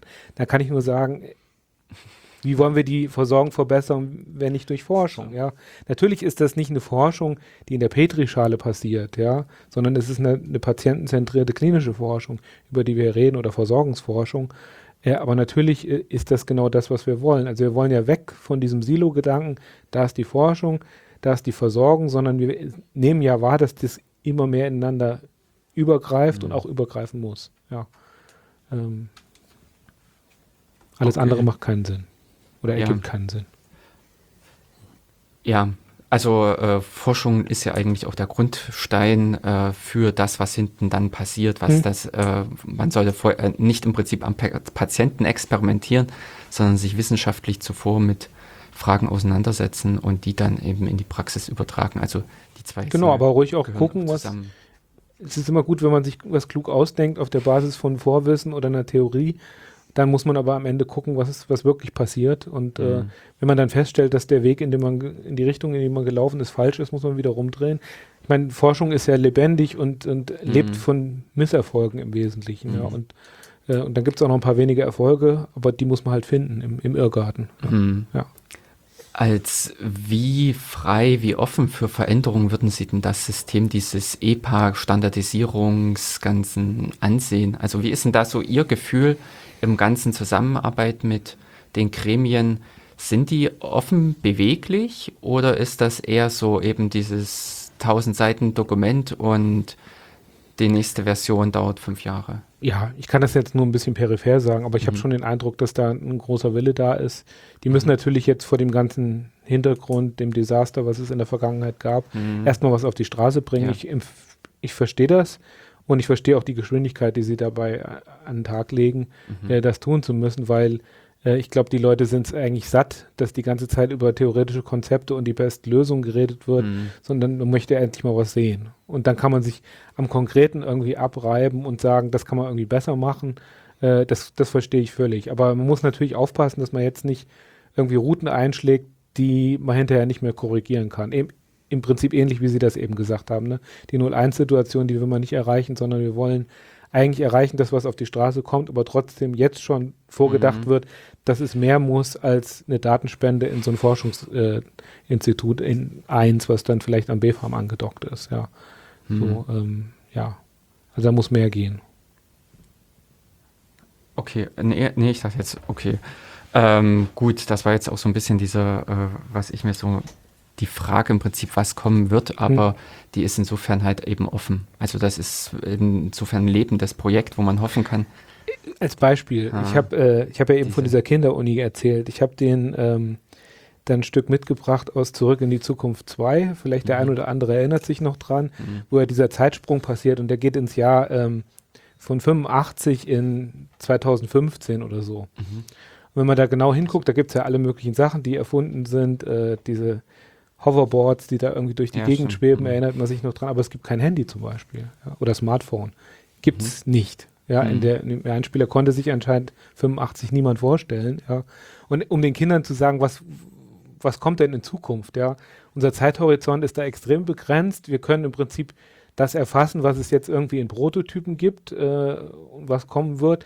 Aber alles, was in der Größenordnung von, sag mal, jenseits von fünf Jahren ist, ist ganz schön heroisch, da irgendeine Prognose zu machen, mhm. würde ich sagen, ja. Vor allen Dingen bei der Technik. Ja, genau. Man, man, liegt, man kann eigentlich nur daneben liegen. ja. ja. ja. Okay. Ähm, ansonsten gut, äh, diese Fragen im Prinzip, was mein Get äh, Hintergedanke mit war, äh, aus der also open, ganzen Open Source Richtung, was an externen äh, Teilnehmern an diesem System, das hat man ja vorhin schon so ein bisschen äh, ausgehebelt, weil es einfach um Patienten- und Gesundheitsdaten geht, ist es wahrscheinlich leider kein freier Zugang. Eventuell, ich weiß nicht, ob es dann kommen könnte, dass der Patient, also der eigene Datenbesitzer, mhm. über seine App sagt, hier äh, Zugang zum System, eventuell solche Wege. Denn Schade ist es im Prinzip ja, äh, wenn nur zertifizierte äh, Teilnehmer äh, mitspielen dürfen, denn das verhindert viel auch so Experimentieren und was im Kleinen mit. In der Tat. Also das ist mhm. ja was, was wir auch ein bisschen schmerzhaft in dem Projekt erlernen mussten. Also das mhm. Stichwort ist hier Medical Device Regulation, äh, Software als Medizinprodukt. Ach. Ähm, na, das, äh, was jetzt ganz hart kommt äh, im Mai, wissen vielleicht die einen oder anderen auch, also letzten Endes der Hintergrund des Ganzen ist ja kein dummer und auch nicht ein Verhinderung, Verhinderungsgrund, sondern es geht immer darum, wer hält den Kopf hin für, wenn ein Schadensfall passiert. Mhm. Und das muss halt durchdekliniert sein. Äh, und natürlich kann man sich Szenarien vorstellen, wo man äh, sowas wie eine App hat und der Arzt verlässt, verlässt sich dann aber darauf und der Informatiker sagt, ich habe es ja nur runterprogrammiert.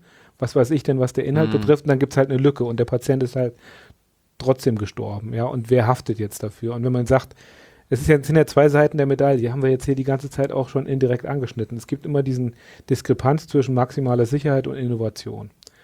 Und ähm, natürlich kann ich sagen, ich will Apps haben für alles und sind da auch sehr dafür. Aber es wollen natürlich auch alle, gerade die Deutschen, wollen irgendwie diese maximale Sicherheit haben. Ja? Und das auszutarieren zwischen diesen beiden Polen ist genau die Kunst, dass man Sachen nicht abwirkt, sondern mhm. mehr so einen vielleicht auch sicheren Spielplatz hat, wo man Sachen mal ausprobieren kann oder so, da müssten wir eigentlich hinkommen, noch mehr. Ne? Mhm, das, beziehungsweise was ich auch interessant ja. finde an dem System, wenn man sich mal anguckt, wie unsicher auch unser Papiersystem jetzt schon ist. Klar. Ja. Also ja. das ist, glaube ich, auch zum Teil mit einer Illusion, dass man an der Stelle auch äh, jetzt schon eine Unsicherheit drin hat. So ist es, ja. Und äh, daher auch von dem anderen System realistisch sein sollte und sagt, ja, Sie müssen nur aufpassen, was ja. dieses Thema Skalierung betrifft. Ne? Also bei dem, Definitiv. bei dem Papiersystem kann man immer noch das sagen, ja, okay, da war der dämlich, der dämlich, hat irgendwie was falsch mhm. gemacht.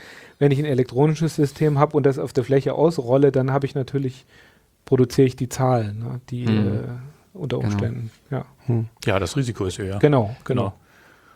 Und ich denke, das ist halt also wirklich wichtig. Also wenn man so, also IT-Sicherheit ist ja so ein Thema Angreifer, Modellierung halt ja. relevant und ich sag mal, hier hast du halt, ich sag mal, vielleicht 100 oder ein paar tausend potenzielle Angreifer, gegen die du schützen musst. Und bei dem elektronischen System hast du potenziell 8 Milliarden Angreifer. Und sozusagen dann, du musst sozusagen immer mit dem stärksten Angreifer auch rechnen, wo du das beim so einem Papiersystem kannst du das ignorieren, weil die Wahrscheinlichkeit, dass der stärkste Angreifer gerade an deiner Praxis klopft, eher, eher gering ist. Also das sozusagen die, die, die, die, die Messlatte ist zunächst erstmal dort initial höher und das Risiko ist auch viel höher als beim Papiersystem. Ein Papiersystem kann unsicher sein, weil einfach sozusagen die potenziellen Angreifer nicht so äh, wirkungsvoll und, und, und, stark sind. Das ist also, also ja, ist so eine, so eine ist, Grundregel. Ich auch, ja, ich habe das auch gar nicht so sehr auf die, die Sicherheitsaspekte gesehen, mhm. sondern mehr auf den Aspekt, wenn etwas runterprogrammiert ist und in, in, in Zeile ja, 5773 mhm. macht jemand einen Fehler und es haben auch noch zwei Leute drüber geguckt und haben es auch nicht gesehen, ja.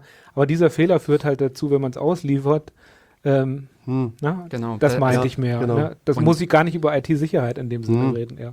Also eben zum ja. Beispiel die Nebenwirkungen von Medikamenten. Genau, und äh, genau. wir halten es heutzutage eben auch schon aus, dass eben äh, genau. Nebenwirkungen existieren und in den Medikamenten. In großen Mengen, ja. ja, ja, richtig. Leider ja, ja. Ja, ich meine bei den Apps, wenn man jetzt sagt Gesundheits-Apps im Sinne von, das sind Apps, die unterstützen Therapie oder Diagnose, ne, das sind ja die hm. kritischen Fälle. Hm. Da muss man natürlich auch immer sagen, fairerweise darf man nicht die absolute Sicherheit der App betrachten, mhm. sondern man muss auch immer gucken, es gibt natürlich auch jetzt ärztliche Fehler und gar nicht knapp. Genau. Mhm. Und der faire Ver Vergleich ist natürlich zu gucken, wie ist jetzt äh, die aktuelle Praxis verglichen, wie ist, und da muss man mhm. auch fair sein, nicht nur die App alleine, sondern App zusammen mit hm, Arzt oder genau. Ärztin genau. oder sozusagen allen Beteiligten. Also das ist, was wir in den letzten Jahren ja auch gelernt haben beim Evaluieren von solchen Apps, also beim Bewerten, wie gut sind die dass man ein System dann wunderbar quasi im Labor ähm, evaluieren mhm. kann. Und es ist dann nochmal ein ganz anderer Schritt, ja.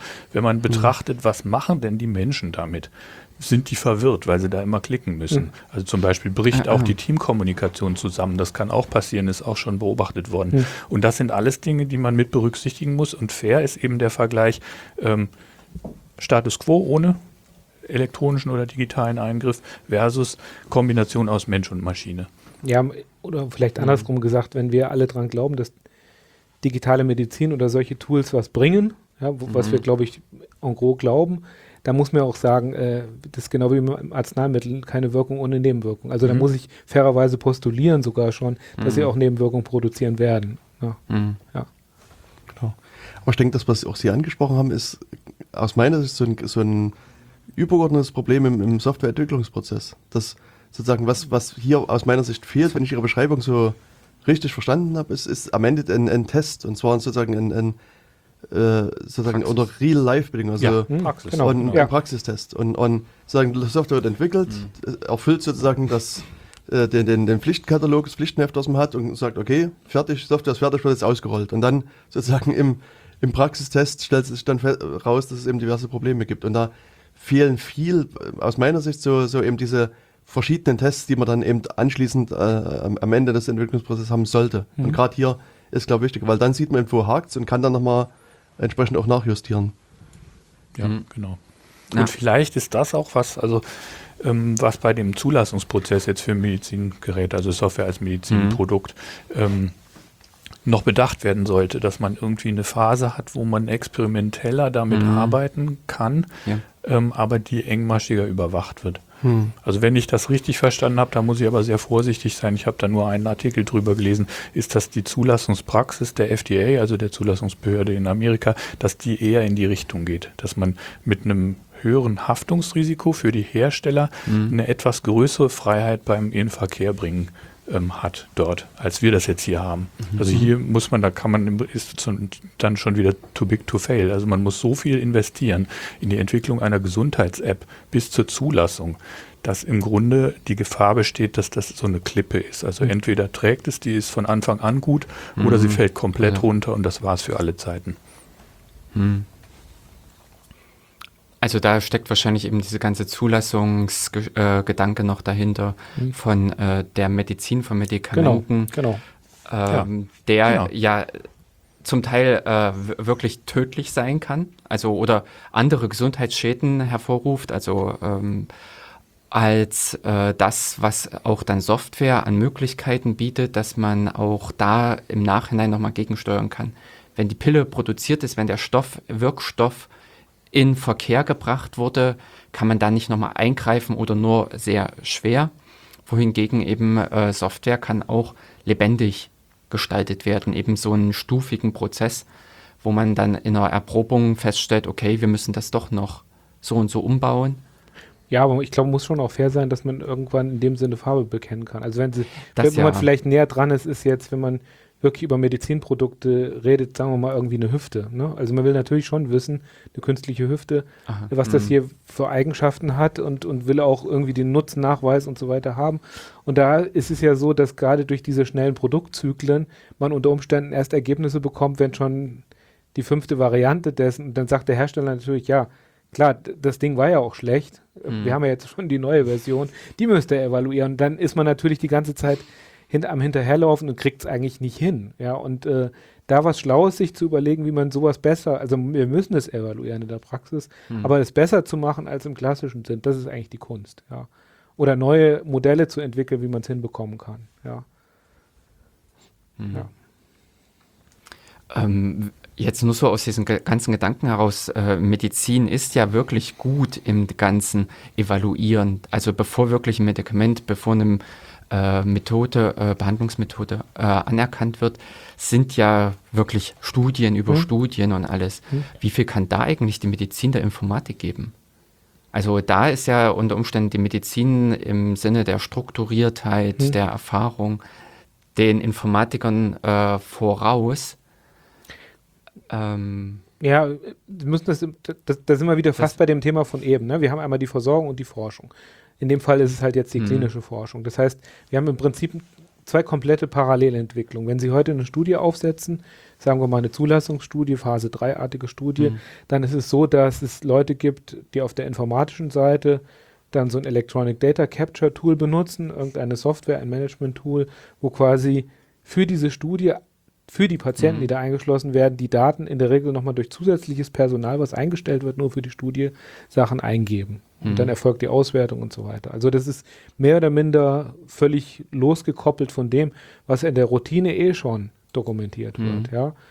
Zugegeben oft nicht unter den Qualitätsbedingungen wie in der Studie. Mhm. Aber was wir uns natürlich wünschen, ist, dass ein paar dieser Arbeiten mhm. ähm, so gemacht werden, dass sie aufeinander abgestimmt werden. Das heißt, bestimmte Werte, von denen man auch weiß, die werden auch in der Routine gut dokumentiert, dass die quasi automatisch ja. in der Studiendokumentation landen und rübergeschrieben werden, weil ja alle darunter stöhnen, dass sie zu viel dokumentieren, ja, und hm. teilweise hm. halt wirklich für, fürs Archiv dokumentieren, ja, und äh, das eigentlich keinen Mehrwert hat an der Stelle. Und äh, das ist das, was wir uns wünschen und das ist auch das, wo ähm, wo letzten Endes auch große Firmen darauf hinarbeiten, dass sie sowas haben wollen. Ne? Und äh, weil es einfach so viel Geld verschlingt. Was heißt jetzt eigentlich große Firmen? Google?